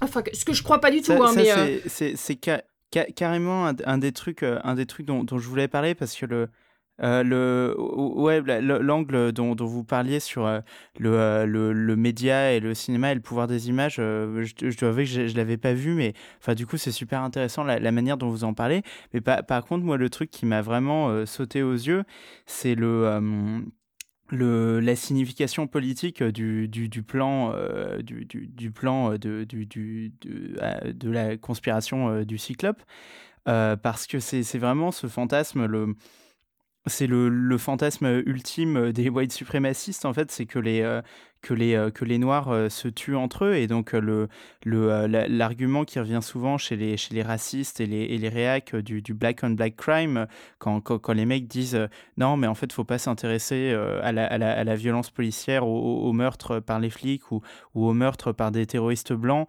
parce qu'en fait les noirs ils meurent le plus souvent de de, de la main d'eux-mêmes de leur propre communauté. Et, en fait, ces trucs-là, c'est super intéressant parce que c'est souvent des, des, euh, contextes sociaux qui sont entretenus par euh, les, les, élites blanches et les, euh, les, gens au pouvoir, soit par... Souvent par négligence volontaire, notamment si tu prends Reagan et, et, et le, le, la crise du, du, de la, du, du crack dans, les, dans les quartiers pauvres noirs américains. Euh, le, le, le, fait que cette épidémie n'ait pas du tout été euh, traitée euh, et gérée par l'État et qu'en gros, c'est comme avec le, le, sida pour les communautés LGBT. C'est-à-dire que les, les, autorités blanches euh, hétéros euh, en, place euh, se sont dit c'est une bonne occasion de laisser les gens qu'on n'aime pas crever la gueule ouverte dans la rue. Et du coup ils, ils, les ont laissés mourir quoi. Et, et, à partir de ce moment-là que ce soit une conspiration volontaire parce que bon il y y a, beaucoup de gens qui pensent que c'est conspiration volontaire c'est pas mon point de vue mais que ce soit volontaire ou que ce soit simplement cette négligence ce moment où tu fermes les yeux parce qu'en fait les gens qui meurent c'est même pas des gens auxquels tu, confères la moindre humanité bah ça, fait de ces gens-là des complices et même des, meurtriers directs de ces morts euh, à cause du racisme.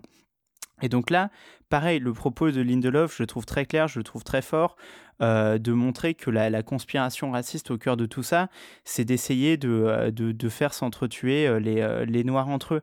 Et, c'est un autre truc où, je me dis, euh, c'est presque frustrant qu'on n'ait pas eu accès à, la, à, toute la série d'un seul coup comme, euh, comme euh, dans, dans, le modèle Netflix, parce que du, du, coup, je vois, je vois beaucoup de gens réagir en, en ayant vu le, premier ou le deuxième épisode et dire ouais, le propos politique il est confus, ou alors dire ah, c'est les flics contre les fachos, mais vous n'avez pas compris qu'en vrai, dans la vraie vie, les fachos c'était les flics. Bah si, on a compris, et Lindelof il a totalement compris.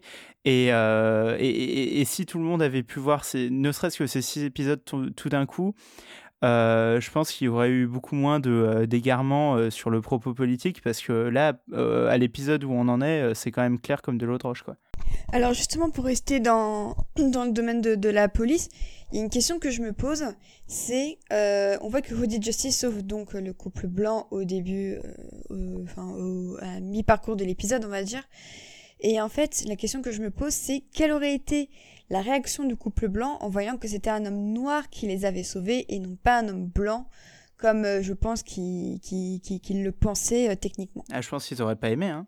Ouais, ça c'est un truc qui aurait été vraiment intéressant de voir. hein. En tout cas, moi, c'est j'espérais que ça arrive dans l'épisode d'une manière détournée, mais ouais, c'est c'est vrai que c'est un point très très intéressant. Moi, je pense que c'est une des raisons pour lesquelles il met son masque. hein. C'est ce que je disais tout à l'heure. Euh, je, je, je savais pas que l'épisode allait traiter de Who Justice. Donc, euh, quand il voit le, le couple se faire agresser, j'étais convaincu qu'il allait y aller sans son masque. Et hum, je pense que une allée sombre et, euh, et un homme noir violent qui tabasse des, personnes blanches, évidemment, le couple aurait été content d'être tiré d'affaire, mais il y aurait sans doute eu des gros soucis de représentation raciste par rapport à ça. Et d'où d'où Bah, le dans les masque. journaux. euh, Dans les Ouais, journaux le ouais, ouais, lendemain. com- com- bah voilà, complètement. Et c'est- marrant parce qu'en plus, ça invalide totalement euh, ce que disait euh, Laurie Blake dans l'épisode 4 quand elle disait euh, Ouais, les masques, c'est pour euh, cacher sa douleur. Et c'est- génial parce que dans, dans le contexte de l'épisode 4, euh, euh, évidemment, ça marche bien et tout, mais en fait, c'est une vision ultra euh, blanc, blanc, blanco-centrée de, de, de l'affaire parce qu'en fait, euh, des fois, euh, c'est pas ton trauma, c'est pas ta douleur, c'est c'est juste que si tu mets pas ton masque, tu, tu, tu vas te faire égorger par la police. quoi. Bah c'est ça, c'est ce qu'on disait tout à l'heure, c'est qu'il y a plusieurs types de, de, de douleurs aussi. C'est qu'à la fois tu as bah, la douleur blanche euh, la douleur féminine aussi. Et je trouve que bah, le- Blake techniquement fait un peu partie de cette douleur féminine. Mais c'est vrai que cet épisode se focalise vraiment sur la douleur, euh, la douleur noire et aussi euh, cette douleur, bah, euh, mine de rien, de l'orientation sexuelle. Parce qu'être être bi, euh, c'était pas facile à l'époque, c'est encore pas super facile aujourd'hui, même s'il y a évidemment d'énormes avancées. Mais euh, je pense que Laurie est effectivement un peu trop centrée et j'ai l'impression que plus ça va, plus elle découvre un petit peu euh, ce qui se passe et je pense que la saison va être pour elle une sorte de prise de conscience euh, un peu à l'égard euh, à l'égard d'Angela et, du traumatisme et je pense qu'on aura quand même quelques éléments d'explication. Je pense aussi que ça va la rendre plus humaine et on voit son rapport à Angela qui est un petit peu plus maternel à la limite j'ai l'impression quand on voit qu'elle s'inquiète pour elle malgré leur désaccord. Il y a quand même quelque chose chez Laurie euh, qui, euh, qui, qui est d'ordre de, de l'inquiétude pour, euh, pour Angela.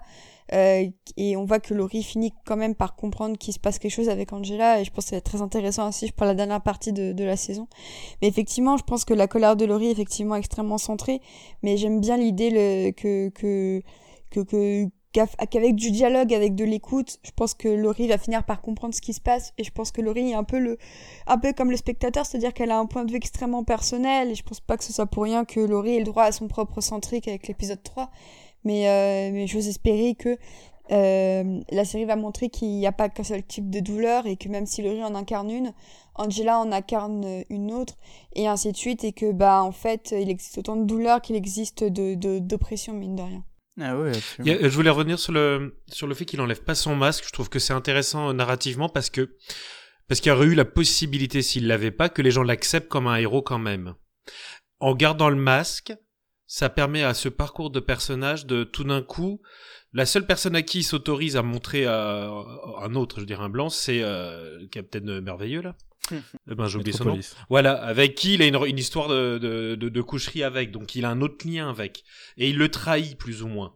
Donc du coup, en fait, parce que le personnage finalement, il vire de vigilanté un peu bourrin avec une cause mais qui sauve tout le monde, à un gars qui part en mission, en croisade, à tuer les gens.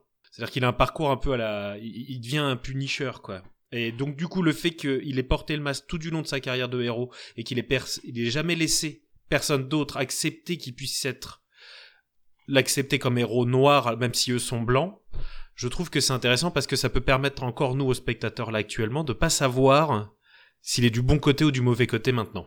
Ah bah à la fin, euh, c'est très ambigu. hein. Bon, à la fin, il est plutôt pas top, mais on sait pas, on sait pas si c'est que des, des salopards qui s'entretuent ou euh, si c'est que des gens qui pensent faire la bonne chose. Parce que tu dis c'est complètement raccord avec ce qu'on voit de lui en 2019. Où on Oui. sent que là, par contre, euh, ça a l'air d'être pas trop cool ce qu'il a l'air d'avoir prévu. Mais il y a un côté extrémisé, oui. Et de toute façon, on voit le côté extrémisé dans le, dans le fait qu'à l'origine, il était un- inspiré par Bass Reeves, qui était contre, les, contre la justice expéditive de la foule, et qu'au final, lui applique ses méthodes. Voilà. Donc le fait qu'il ait gardé le masque dans cette séquence, ça, ça conduit ça. Littéralement. Euh, juste, est-ce que je peux dire vite fait, c'est que justement, ce qui est intéressant, c'est le fait qu'il porte pas le masque quand il tue la police. Euh, si, si, il, euh, il tue le Fred et après il met le masque. Ah oui, c'est vrai, non, pardon, autant pour moi. Je voulais rebondir sur, vous vous souvenez tout à l'heure, à un moment, euh, Clara parlait de la représentativité des minorités qui influençait du coup la façon dont les Blancs les percevaient. Euh, Il y, a, y a la façon dont ils se sont représentés, il y a aussi l'absence de représentation qui a un impact assez important. Et, euh, et on le voit en fait euh, assez, euh, de façon assez flagrante dans notre société d'aujourd'hui, c'est-à-dire que le, monde aujourd'hui, avec la mondialisation des médias, les réseaux sociaux et tout, est confronté à la vision réelle du monde, c'est-à-dire son, état réel, là où pendant des années, on a, nourri la culture de blanc dans tous les sens. Et de cette absence de représentativité qui était au final auparavant une image faussée, ça donne l'impression à, à, certaines populations actuellement qu'il y a un grand remplacement, qu'il y a euh, une prise de pouvoir des minorités qui cherchent à, à modifier euh, et à, à transformer la société d'aujourd'hui, alors qu'en fait, c'est juste, elle a toujours été comme ça, c'est juste qu'on représentait pas les minorités. On représentait pas les femmes, on représentait pas les noirs, on représentait pas euh, les LGBT. Euh, tout ça, ça donne l'impression et ça crée une haine euh, dans une frange de la population que on remplace des personnages, qu'on les transforme, qu'on pousse un agenda. Ça, c'est un discours qui est globalement répété régulièrement. euh, L'agenda euh, politique des, euh, des social justice warriors de vouloir toujours pousser plus de minorités dans les médias. Et c'est quelque chose que j'ai retrouvé aujourd'hui assez rapidement dès que je suis allé sur Twitter post-épisode, dans le sens où j'ai vu très rapidement des gens qui sont totalement passés à côté de Watchmen, enfin du propos de l'épisode, et je me demande en fait pourquoi ils sont encore à regarder Watchmen après six épisodes s'ils ont cette mentalité. C'est non mais vous êtes complètement con, Audit Justice il a toujours été blanc, euh, on, l'a représenté blanc à l'époque, euh, il est- c'est pas un noir, euh, vous êtes totalement, vous êtes, j'ai vu un mec dire vous êtes passé de, vous, arrivez à la fois à être super clivant et chiant, enfin vous voyez le genre d'argument euh, du truc quoi. Et, euh, et, et du coup, je, bah, franchement, je me demande pourquoi ces gens. Je, je suis pas sûr en fait qu'ils regardent Watchmen. Je pense qu'ils regardent des récaps et qu'ils euh, viennent ensuite critiquer pour le plaisir de critiquer et pour avoir une voix. Mais c'est, voilà. J'essaie de donner cette deuxième facette au problème de représentation. Il y a la façon dont ils sont représentés, mais il y a aussi l'absence totale de représentation. Euh, bon, c'était plus hyper pertinent maintenant que ça faisait 5 minutes que le débat était clos. mais euh, je non, mais c'est intéressant quand même. Euh, je voulais à la base, en partant de. Benji. tu, me- tu me butes. Je voulais à la base, en, en partant de, de ce groupe des Cyclopes, diverger ou digresser sur. Enfin, c'est pas une digression au final, sur la partie euh, de la technologie, du coup, qu'on découvre Ah. dans, cette, dans cet épisode, et de comment elle sera utilisée dans le futur. Donc, on a vu Ouais. qu'elle avait été utilisée par Will pour tuer Jude. Je pense, et je sais pas ce que vous en pensez, mais que le, le, le cyclope et le rapport à l'œil du poulpe d'Ozymandias suggèrent fortement que la même technologie a été utilisée sur le poulpe. Je sais pas si vous êtes d'accord avec ça. Ah, complètement. Et parce que le- surtout que le mesmérisme va complètement dans ce sens-là. Ouais, totalement, ouais. Et pour moi, euh, ça fait partie du endgame final de la série, et je sais pas comment vous l'avez vu. Je pense que c'est le moment de théoriser. Est-ce que certains d'entre vous ont des théories? Moi, j'en ai une, je vous la présenterai après, mais on a probablement des théories qui se rapprochent fortement. Est-ce que ce serait possible que, vu que Will a cette technologie visiblement et qu'il est en lien avec les Dutrieux, euh, est-ce que ce serait possible que la Millennium Clock euh, soit euh, une version euh, beaucoup plus grande de cette technologie en question, justement Bah, Mhm. Tout à fait. À mon avis, il y a- il y, a de ça, surtout que dans le Pitipédia, dans l'article sur Lady Trieux, on apprend qu'elle offre des téléviseurs à tous les gens du coin. Euh, donc ça, c'est assez chelou, surtout quand on voit l'épisode euh, l'épisode 6. Euh, surtout que, bah oui, effectivement, le mesmérisme, bah, c'est voilà, c'est l'hypnose collective. Euh, d'un, c'est un scientifique, un médecin allemand du XVIIIe siècle qui a donné naissance au magnétisme et, euh, même aussi à la au spiritisme. Euh, et il y a aussi un truc qui est intéressant dans un... Ça, ça va te faire plaisir, Manu, je pense. C'est qu'en fait, il, il y a certaines branches donc du, du mesmérisme qui pensent que parce qu'en fait ils ont une sorte le, le principe du mesmérisme, c'est en gros, euh, il y a un fluide, c'est la force, en gros. hein, on est tous liés par ça. Et euh, c'est pour ça que, du coup, certains on- peuvent hypnotiser, le magnétisme peut guérir, etc. Et euh, il y a certains, euh, je crois que c'est les psychofluidistes, c'est des mecs, eux, ils pensent même que l'homme peut s'extirper de l'espace-temps. Alors, j'ai jamais trop compris comment, Mhm. mais c'est, tu vois, c'est du Je coup... du coup, effectivement, le, le, le côté tout est lié que, que l'agent euh, arrête pas de mettre sur le tapis, bah là, je pense qu'on est en plein dedans. Alors moi, si vous voulez, je vous présente ma théorie. Allez, Vas-y. Euh, ma théorie qui découle euh, de deux éléments, du coup, cette, euh, cette technologie et euh, la technologie Nostalgia, puisque Nostalgia, on nous a expliqué le principe, c'est-à-dire que c'est on nous, on nous colle une, une puce dans la tête, on extrait des souvenirs et on les transforme en pilules. Sauf que ce qui a été fait, c'est que ça a été fait via Lady Trieux et qu'on sait qu'elle manipule.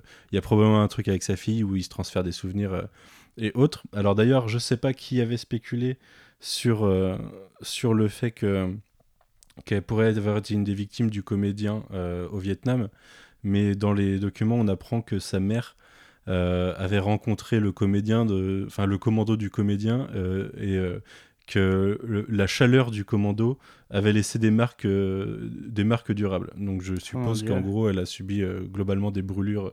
Enfin, la formulation, je vous la retrouverai, mais c'est en gros, ça suggère. le comédien, quoi. Ouais, ouais, ça, ça suggère fortement que euh, qu'elle a été brûlée par, euh, par les actions du comédien. C'est ce que j'avais dit par rapport au fait qu'elle a toujours des gants blancs, en fait, que potentiellement elle avait Ouais, ça, ouais. été brûlée. euh, Bah là, il, pa- il parle de sa mère, sauf que euh, dans, dans, dans cet article, il parle aussi du fait, enfin, il, est dit qu'elle n'a pas de père. Ce qui pourrait suggérer que Lady Trieux est déjà une clone, potentiellement de sa mère, mais, euh, mais ça, enfin, ça, c'est de la spéculation. Et, tiens, Manu, avant, avant, avant que tu théories Craft, euh, euh, je, tu viens de me faire penser à un truc sur, euh, sur les pilules Nostalgia et la manière dont elles fonctionnent. Euh, pa- parce que c'est quand même super particulier ce, ce truc de, de récolter des, des informations dans ton cerveau pour ensuite te permettre de, de les rebouffer sous forme de pilules. Et euh, ça m'a fait penser à un truc que je voyais ce matin sur, euh, sur euh, le, le big data et, euh, et, ce que fait Facebook, Cambridge Analytica, tout ça. Et je ne sais pas du tout si c'est une direction à laquelle ira la série, mais un, un des trucs dont les experts en, data, que ce soit ceux qui s'en servent hein, chez Facebook ou ceux qui sont contre, s'étonnent toujours le plus, c'est à quel point tout le monde donne super volontairement ces data à des grandes entreprises. Et, euh, et euh, nous, évidemment, on le fait à Donf en France, mais aux États-Unis, c'est encore plus la mode, avec euh, no- notamment les, les, les, les tests d'ADN, où, euh, où littéralement, tu envoies un sample de ton. ADN à, à une entreprise que tu connais euh, ni d'Ève ni d'Adam. Euh, tu, tu leur envoies euh, vraiment ce, ce- ce truc hyper compact de génétique et tout. Enfin, c'est complètement dingue, juste pour qu'ils te renvoient un petit papier pour te dire si tu as des origines natives américaines alors que tu es blanche. Enfin, tu, tu vois, c'est vraiment n'importe quoi. Et. Et, et, euh, les pilules nostalgia, euh, pour, pour moi, c'est la même chose parce que du, du coup, ça, veut dire que pour, pour euh, te faire produire un, bocal de pilules nostalgia avec, avec tes souvenirs dedans, donc théoriquement, tu tu t'es allé vers l'entreprise, donc l'entreprise Tri, Triu, voilà. Et tu, tu leur as laissé scanner ton cerveau, enfin met- mettre des, des- des petites machines dedans pour qu'ils récoltent tes souvenirs. Et donc, j'imagine que l'entreprise euh, a dû garder euh, les souvenirs. C'est-à-dire que euh, sans doute qu'ils ont dit aux clients, voilà, on met juste vos souvenirs dans les pilules et puis après on les garde pas. Mais vu les pratiques des entreprises dans la vraie vie, dès que tu leur donnes le, le, moindre bout de données, ils gardent tout pour s'en servir et le revendre. Ça peut éventuellement être un truc qui reviendra thématiquement. le, le, fait que du, du coup, Trieu Industries ait euh, une quantité euh, assez folle euh, de données sur les gens dans la forme la plus brute de leurs souvenirs. Et du coup, ils peuvent s'en servir. Et bien justement, alors je, je, je- vais citer une phrase qui est extraite de, du troisième document de Pitipédia d'aujourd'hui, qui est en fait une- un, journal qui a voulu interviewer Lady Trieux et qui s'est retrouvé face à son attaché de presse qu'elle parle à personne, et qui se demande si elle peut avoir des, une, une volonté néfaste. Et, euh, la, réponse de son attaché de presse, c'est que elle a, déjà, elle n'a pas de volonté locale, elle n'a qu'une volonté mondiale, et que ce qu'elle veut, c'est trouver des solutions pacifistes pour euh, unir et pacifier le monde. C'est-à-dire, en gros, euh, l'idée qu'avait exactement Ozymandias à l'époque dans le, dans, le, dans le comic book original, ce- si ce n'est qu'il a un peu utilisé de, de violence et, de, et que c'était pas totalement paisible. Mon idée, c'est tout simplement que les deux technologies vont être combinées et que la, fameuse horloge, euh, comme, euh, comme il est répété et comme Damon Lindelof d'ailleurs le répète en podcast, euh, tout ce qui est fait, c'est It Tells Time. Je pense que ça va servir d'antenne pour projeter les souvenirs des gens, les souvenirs des minorités oppressées et les souvenirs des souffrances simplement, d'abord à l'Oklahoma puis au monde, pour en fait euh, tout simplement raconter les souffrances des gens et euh, montrer, euh, enfin essayer d'unir le monde face à, l'horreur de ce que l'humain fait à l'humain, plutôt que d'unir le monde, plutôt que d'unir le monde face à une menace alien. Et de, et de la manière dont le poulpe essayait d'unir l'humanité à partir de visions d'horreur. Mais du coup, là, là ce serait d'une manière beaucoup plus constructive parce que c'est pas de l'horreur fantasmée et, euh, et euh, esthétique Cthulhu, euh, mais ce, ce serait des vraies horreurs humaines qui permettraient de solidariser les gens. Et, et donc elle s'entraînerait sur sa fille clone euh, avec, euh, si elle arrive à vivre ce qu'elle a vécu elle-même, du coup ça peut marcher avec d'autres, c'est ça l'idée. Ouais, bah de toute façon, on le voit là avec les pilules qu'insère Angela. Alors normalement, elle aurait pas dû survivre.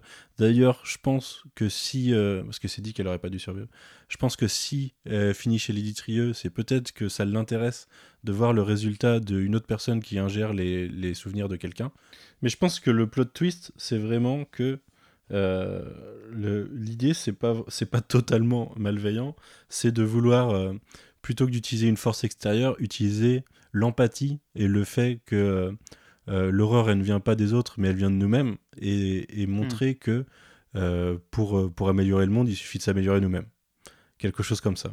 J'aime beaucoup cette idée parce que ça va avec euh, ce ça va avec cette idée d'empathie justement qu'on dit on dit souvent euh, tiens regarde si tu vois euh, l'étranger comme une autre comme un autre humain que tu vois de son point de vue toi c'est le côté en anglais bah, en français aussi on dit ça d'ailleurs se mettre dans les chaussures de l'autre. Et je trouve je trouve l'idée vraiment intéressante de reprendre l'idée du poulpe mais de le transformer par quelque chose de beaucoup plus euh, humain et, et empathique en fait Et du coup, on pourrait imaginer que la 7ème cavalerie, pour avoir euh, eu vent de grosso modo de ce plan-là, essaierait de l'empêcher. Avec la téléportation, peut-être pour s'infiltrer dans l'horloge. Bah, soit ça, soit un tout autre plan beaucoup plus. euh, Enfin, beaucoup moins euh, pacifiste. Peut-être que c'est juste un plan séparé, mais que euh, les deux vont se rejoindre à un moment dans l'épisode final parce que, oui. En gros, en gros euh, Damon Love nous a spoilé que l'horloge allait être activée. Il nous a dit, euh, en gros, il a, il, il a, il a trollé euh, sur le fait que non, il n'y a pas un, un mec du bâtiment qui va venir dire non, excusez-moi, on a 18 mois, mois de retard, mais que, euh, que oui, l'horloge, on la verra activée dans le final et que on saura, on saura à quoi elle sert dans le, elle sert dans le final. Mais c'est aussi probablement le moment où toutes les intrigues vont se rejoindre. On va retrouver Ozymandias dans le monde réel, où on va voir comment la 7ème cavalerie s'in- s'intègre avec tout ça. Euh, Est-ce que c'est un seul plan? Est-ce que c'est plusieurs plans? Ça, ça reste, euh, ça reste quand même quelque chose à déterminer. Je suis pas sûr que la 7ème cavalerie fonctionne euh, la main dans la main avec euh, Lady Trieux et Will, puisque leur, leurs philosophies sont, assez différentes. Je pense juste qu'il y a vraiment une idée du côté de, du côté de la 7ème cavalerie de révéler la vérité sur ce qui s'est passé en 85 et, euh, et essayer de changer le monde de cette façon. Donc peut-être que les deux essayent de changer le monde, mais qu'ils auront des, des façons différentes de le faire. Et du coup, c'est quoi ta, ta théorie sur ce qui se serait craché euh, euh, dans la ferme Ozymandias de, je- des Clark Ozymandias Ouais, je me posais la question, moi, justement, si c'était Ozymandias. Mais le truc, c'est qu'elle dit, It's my- enfin, quand il demande ce que c'est, donc what it is, elle répond, c'est à moi, en fait. Ce qui, ce qui laisse plutôt entendre que ce soit un objet. Mais moi, justement, voilà, je me posais la question si c'était Ozymandias ou Manhattan. Ah, un truc que je vous ai pas dit d'ailleurs, mais un autre, un autre élément qui est révélé dans Wikipédia, et là c'est assez intéressant parce que ça nous, euh, ça nous, ça, répond à une des questions qu'on s'est posées jusque-là sur potentiellement qui a emprisonné euh, Ozymandias.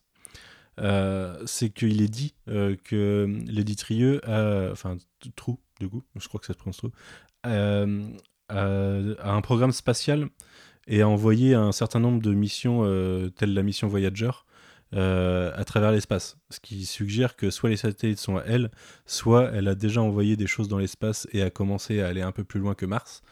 Euh, ce qui pourrait suggérer, c'est elle d'ailleurs qui, a le satellite qui observe euh, Dr Manhattan, même si je me demande toujours si c'est pas un leurre et que c'est pas des fausses informations qui sont mises en boucle. Euh, mais il y a des chances que ce qui arrive du côté de Jupiter, ça soit, ça soit les satellites de, de Lady Trieux et que peut-être ça soit elle. alors soit elle est à la recherche de Ozymandias, soit c'est elle qui a créé le, le, biodôme. Mais justement, le fait que dans, dans, les documents, ils te disent que Manhattan construit et détruit des, des châteaux de sable, mhm. et effectivement, ça pourrait ça pourrait être des images euh, qui sont mises en boucle dans le sens où il construit et déconstruit. Mhm, ah, il y a un truc dont, sur lequel je voulais revenir, en fait, j'avais pas du tout pensé jusque-là. Euh, c'est quelque chose qui a été mentionné dans le podcast avec Lindelof. Euh, c'est la façon dont Zimondias traite les créatures, du coup, parce qu'on va appeler ça des créatures, mais traite ses, ses, ses servants dans son petit monde.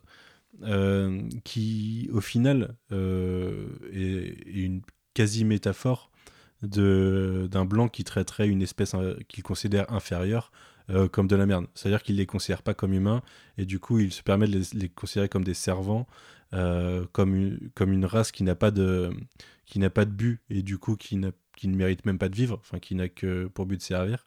Et, c'est une métaphore totale du racisme qui ne m'avait même pas sauté aux yeux jusque-là, mais c'était enfin ça semble pourtant évident en plus. Ouais, moi je, je, sais que je m'étais posé la question sur le fait qu'il ait l'air. Euh, bah, je crois que je vous avais justement demandé si Ozymandias était censé être un, un être cruel, parce qu'il est assez cruel mhm. avec ses, ses, serviteurs, outre le fait qu'il s'amuse à les tuer euh, sans, aucun, sans, sans, aucun remords, mais effectivement, je trouve euh, l'image assez intéressante. Après, c'est assez limité parce que le fait de représenter le racisme enfin les victimes de racisme comme des, des personnes qui ont beaucoup moins de capacité à réfléchir et à avoir leur propre, euh, leur propre identité, leur propre pensée, et peut être assez limité dans, dans la représentation, en fait, dans la métaphore. Non, mais je pense juste que c'est simplement l'idée de montrer que le, la façon dont certaines personnes vont se comporter avec euh, des personnes qu'ils jugent inférieures, tout simplement. C'est au-delà du racisme, ça peut être euh, vis-à-vis du handicap mental, vis-à-vis de n'importe quoi, n'importe quel critère selon lequel ils jugeraient quelqu'un d'inférieur. Euh, ou euh, qui, ne, qui ne serait pas digne de la vie en fait. Ouais, je pense que c'est clairement euh, quand on te dit si tu veux savoir si quelqu'un est une bonne personne, ne regarde pas comment il traite ses égaux, mais comment il traite les personnes en dessous de lui. Exactement. ce qui suggère est-ce que c'est vraiment une bonne personne? Non, tout à fait. Est-ce que quelqu'un voulait, voulait parler d'un autre sujet? Parce que j'ai un peu parasiter le, côté spéculation Alors, pas forcément le côté spéculation, mais niveau ambiance musicale, euh, ça m'a fait penser beaucoup à Birdman, ah déjà dans la manière dont les plans sont assez longs, assez fluides. Mais moi aussi, aussi dans la manière dont les percussions sont, sont utilisées, ça m'a beaucoup fait penser à Birdman. Dans mes notes, j'ai marqué Snyder, Murphy, Iñárritu. Et euh, sinon, je voulais juste revenir deux secondes sur euh, Regina King qui est une qui est une reine dans l'épisode. Euh, et j'ai trouvé ça très intéressant la manière dont elle, elle apparaît euh, dans l'épisode quand elle remplace Will. Donc à chaque fois ce sont des moments extrêmement stratégiques. C'est le moment où elle dit euh, elle dit à June non je, je, ne suis pas en colère alors qu'on sait qu'elle-même est quand même un petit peu en colère. Euh, le moment où euh, euh, voilà effectivement donc avec le, le, le miroir aussi avec le miroir euh, on a le moment euh, où elle est euh, sous, sous, la, sous la cagoule quand, quand Will manque de se faire pendre par le Ku Clan. Et on a aussi ce moment, donc cette petite scène avec, avec Laurie où, où t'as Laurie et Cal qui tentent de parler à Angela et qu'elle, on voit qu'elle est à la fois totalement prisonnière et elle a un regard super expressif. Et, et vraiment, elle, elle, est bah, forcément, elle est un peu rentrée dans l'épisode et c'est normal. Mais je trouve que le peu qu'on voit d'elle arrive vraiment à très bien capter tout, tout ce qu'elle vit euh, et, j'aime vraiment beaucoup, beaucoup euh, ce qu'ils ce qu'ils ont fait d'Angela. Euh, pour, ce, pour le côté le blanc des yeux et le noir, moi aussi ça m'avait, au moment où il commence à se mettre du blanc, ça m'avait justement fait penser au moment où qu'on voit plusieurs fois d'ailleurs dans les épisodes précédents où elle se met du noir. Et d'ailleurs je tiens à dire juste pour que Corentin qui était dans l'épisode 2 quand on parlait de la théorie selon laquelle c'était Audit Justice, m'avait dit bah Batman se met bien du noir, je sais pas pourquoi Audit Justice pourrait pas se mettre du blanc. Donc euh, je, je, lui ah. dessert euh, la palme du du docteur Manhattan sur celle-là. Mais euh, effectivement, j'aime beaucoup les liens qu'ils font. euh, J'adore comment cette série arrive à tisser euh, des liens entre les différentes personnes euh, par des petites touches comme ça, qui, des- des- de la même manière que Looking Glass va avoir des liens avec Rorschach, ou elle, elle va avoir des liens avec son père, ou avec, euh, avec son grand-père, ou alors avec, euh, avec Jude. Je trouve ça super. Enfin, cette série est magnifiquement, euh, dans les petits détails d'écriture comme ça, arrive à tresser des liens entre les différentes personnes. Et euh, je trouve ça super intéressant. Quelqu'un voulait, voulait rajouter autre chose? Non, non, c'est bon. Bah, tout- moi, je pense que là, tout a été dit de manière complètement claire et parfaite, aussi bien sur les thématiques que sur bah, les théories qui pourraient en découler. Euh, moi, je trouve qu'effectivement, encore une fois, bah, c'est c'est la preuve que c'est cette série est très très bien écrite et cet épisode en est la preuve. Eh ben, moi en tout Bah, cas, j'ai j'ai. hâte de voir la suite. Ouais, voilà, c'est exactement ce que je veux dire. J'ai super hâte de voir la suite. Ah si, je crois que j'ai oublié un truc. C'est à la fin de l'épisode ou alors c'est dans le la prévue, je sais plus, ou euh, quand euh, si c'est ça, quand elle se réveille, euh, il voit sa femme qui lui dit de pas venir à, tout ça, et ensuite on voit une femme plus âgée qui qui va le voir et qui a l'air de, de le faire bien venir, et du coup je vous demande pas votre avis là-dessus, mais c'est un truc que j'ai hâte de savoir ce que ça veut dire, ce qui s'est passé, c'est quoi cette- ce souvenir, parce que c'est le moment où elle est réveillée subitement en fait. Donc voilà. Bah, je pense que c'est un souvenir d'Angela euh, de sa grand-mère, tout simplement, parce qu'elle Ouais. elle dit, euh, elle parle d'un, on dirait qu'elle parle d'un bébé au Ouais, féminin. je pense aussi. ouais. Donc euh, moi j'imagine qu'elle parle à son fils et qu'elle parle d'Angela à ce moment-là et qu'elle lui met la main sur le sur la joue comme le, le plan de la caméra semble suggérer. Surtout que l'image en question est en couleur, ce qui laisse sous-entendre que ce n'est pas... euh, ouais. C'est pour ça et en plus encore une fois pour revenir à ce que tu disais tout à l'heure sur le directeur euh, ou la directrice du casting, euh, bah là effectivement la vieille femme qui, est, qui a été choisie pour jouer euh, bah, le personnage est, est très ressemblant bah, à, l'actrice euh, précédente quoi. Et d'ailleurs, ce qui est très intéressant, je trouve, c'est euh, que euh, Lady Trieux et Angela viennent, sont toutes les deux nées au Vietnam. Et euh, pour moi, c'est ça, ça va être une connexion qui était un petit peu montrée dans l'épisode 4, mais je me demande si ça va pas prendre plus d'ampleur avec la suite, parce que euh, j'ai l'impression qu'on nous dit pas encore tout sur ce qui s'est passé au Vietnam. Et, euh, et sur aussi l'accident de Cal, euh, qui, qui a rencontré Angela Vietnam et tout ça. Et, euh, et c'est pour ça que je suis assez curieuse de savoir ce qu'ils vont faire de cette connexion entre Angela et Lady Trieux. Mais d'a- d'ailleurs, euh, tu, tu, tu me fais penser à un truc, enfin, vous me faites penser à un truc. Euh, quand, euh, tout au début du podcast, Océane, tu, parlais du fait que l'é- l'épisode, euh, il était intersectionnel, en fait, parce qu'on y parle à la fois de racisme et, d'homophobie et de, comment les, deux peuvent se cumuler ou alors ne pas se répondre dans le cas de, Metropolis. Et il y a aussi des, thèmes féministes, et no- notamment la, la place de, sa femme dans sa vie, et euh, le fait qu'à beaucoup de moments cruciaux, ce soit elle qui le, qui le remette dans le droit chemin, ou qui lui donne euh, l'impulsion ou l'inspiration pour, pour faire le truc. C'est le compas moral. Et euh, ouais, et, euh, et, et, et qui, qui, qui lui donne les idées en fait. Et ça, c'est un thème qui revient beaucoup dans le justement quand, quand on parle d'histoire et de, et de comment l'histoire officielle et l'histoire des gens qui sont oubliés.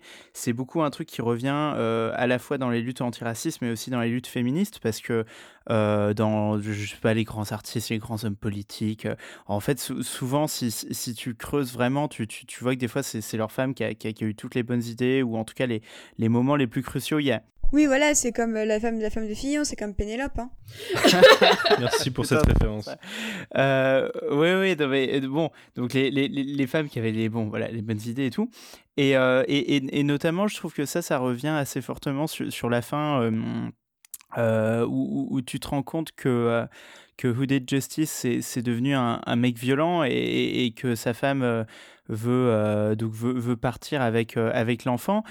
Et ce qui est, ce qui est marrant, c'est que ça, hum, ça rejoint le, concept du point de vue, parce que euh, donc là, tu, tu vois l'histoire du point de vue de Who Did Justice, et tout au long de l'épisode, c'est un point de vue qui est super salvateur, parce que c'est un point de vue qu'on n'avait pas du tout eu, et donc on, on- comprend pourquoi il fait ce qu'il fait. Et, et sur la fin de l'épisode, je, je trouve qu'il il te, il te remet une couche de...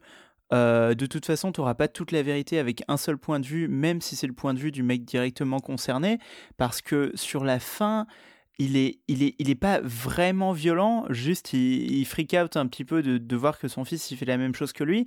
Mais par contre, quand tu vois la, la réaction de la mère, et, enfin de sa femme, et tu, tu vois la terreur dans ses yeux, tu, tu comprends que c'est, il y a sans doute une ellipse et que c'est devenu un mec super violent et qu'on et qu'on a voilà, on n'a pas tout vu de cette histoire-là et que lui-même, euh, ça compte pas dans ses souvenirs parce que c'est pas du tout un truc que, que, que, lui il a, il a pris en compte, mais c'est peut-être de, devenu un homme violent, euh, que ce soit avec son fils, avec sa femme. Mais sur l'instant, il le reconnaît tout de même, ce qui, ce qui justifie qu'effectivement on comprend qu'il y a une ellipse oui, c'est ça. Pas tout vu, et qu'effectivement la, la, femme a raison de réagir comme elle réagit. C'est ça, mais du, du, coup je trouve ça super fort quoi, parce qu'on a tout un épisode euh, sur le racisme et en même temps euh, en, en, fond on a, on a, on a l'homophobie, on a le féminisme et à la fin tu as, quand même cette femme qui, et, et pourtant le personnage de Hooded Justice qui est quand même vraiment héroïque, vraiment attachant et tout, mais à la fin tu as quand même sa femme qui, qui lui dit euh, non la mec t'es allé trop loin et, et, nous en tant que spectateurs on n'a même pas eu l'occasion de le voir parce qu'on était trop la tête dans le guidon de, de son point de vue à lui quoi.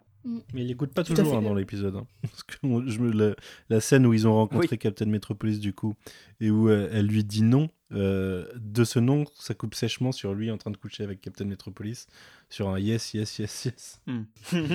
Euh, mais je pense que ton propos, on peut aussi le voir dans quand le mari d'Angela essaie de la ramener à la réalité, il lui dit et le président actuel est, et là ça coupe sur la femme de, de Will qui lui dit Roosevelt, tu crois vraiment que Roosevelt peut nous sauver? À la limite, Eleanor, qui, euh, qui était euh, sa femme, je crois, je sais plus quel président, c'était sa sœur ou sa cousine qui était avec lui, mais euh, je crois que pour le coup, Roosevelt était sa femme. Et, et je, vois un peu le la même euh, discours là-dedans du fait que euh, ce soit la femme qui fasse le, travail le plus, le plus intéressant et le plus important en fait. Donc je, hmm. pense que c'est aussi un message, une, note d'intention de, de, la série qui nous dit exactement ça. Bah, écoutez, je, je propose qu'on se laisse sur ces bonnes paroles, qu'on se quitte ici. Que tu puisses éviter de mourir au montage. Oh, on n'est pas au montage de la semaine dernière, normalement, je pense. Hein. Ah, on, est à, on 2h13 quand même. On est à une demi-heure de la semaine dernière. Euh, je vous remercie beaucoup une nouvelle fois pour votre participation. Merci Florent pour ta participation. J'espère que on ne t'aura pas fait trop peur. Non, non, c'est très bien. Merci. Merci. Allez, salut. Salut à tous. Salut. À la semaine prochaine.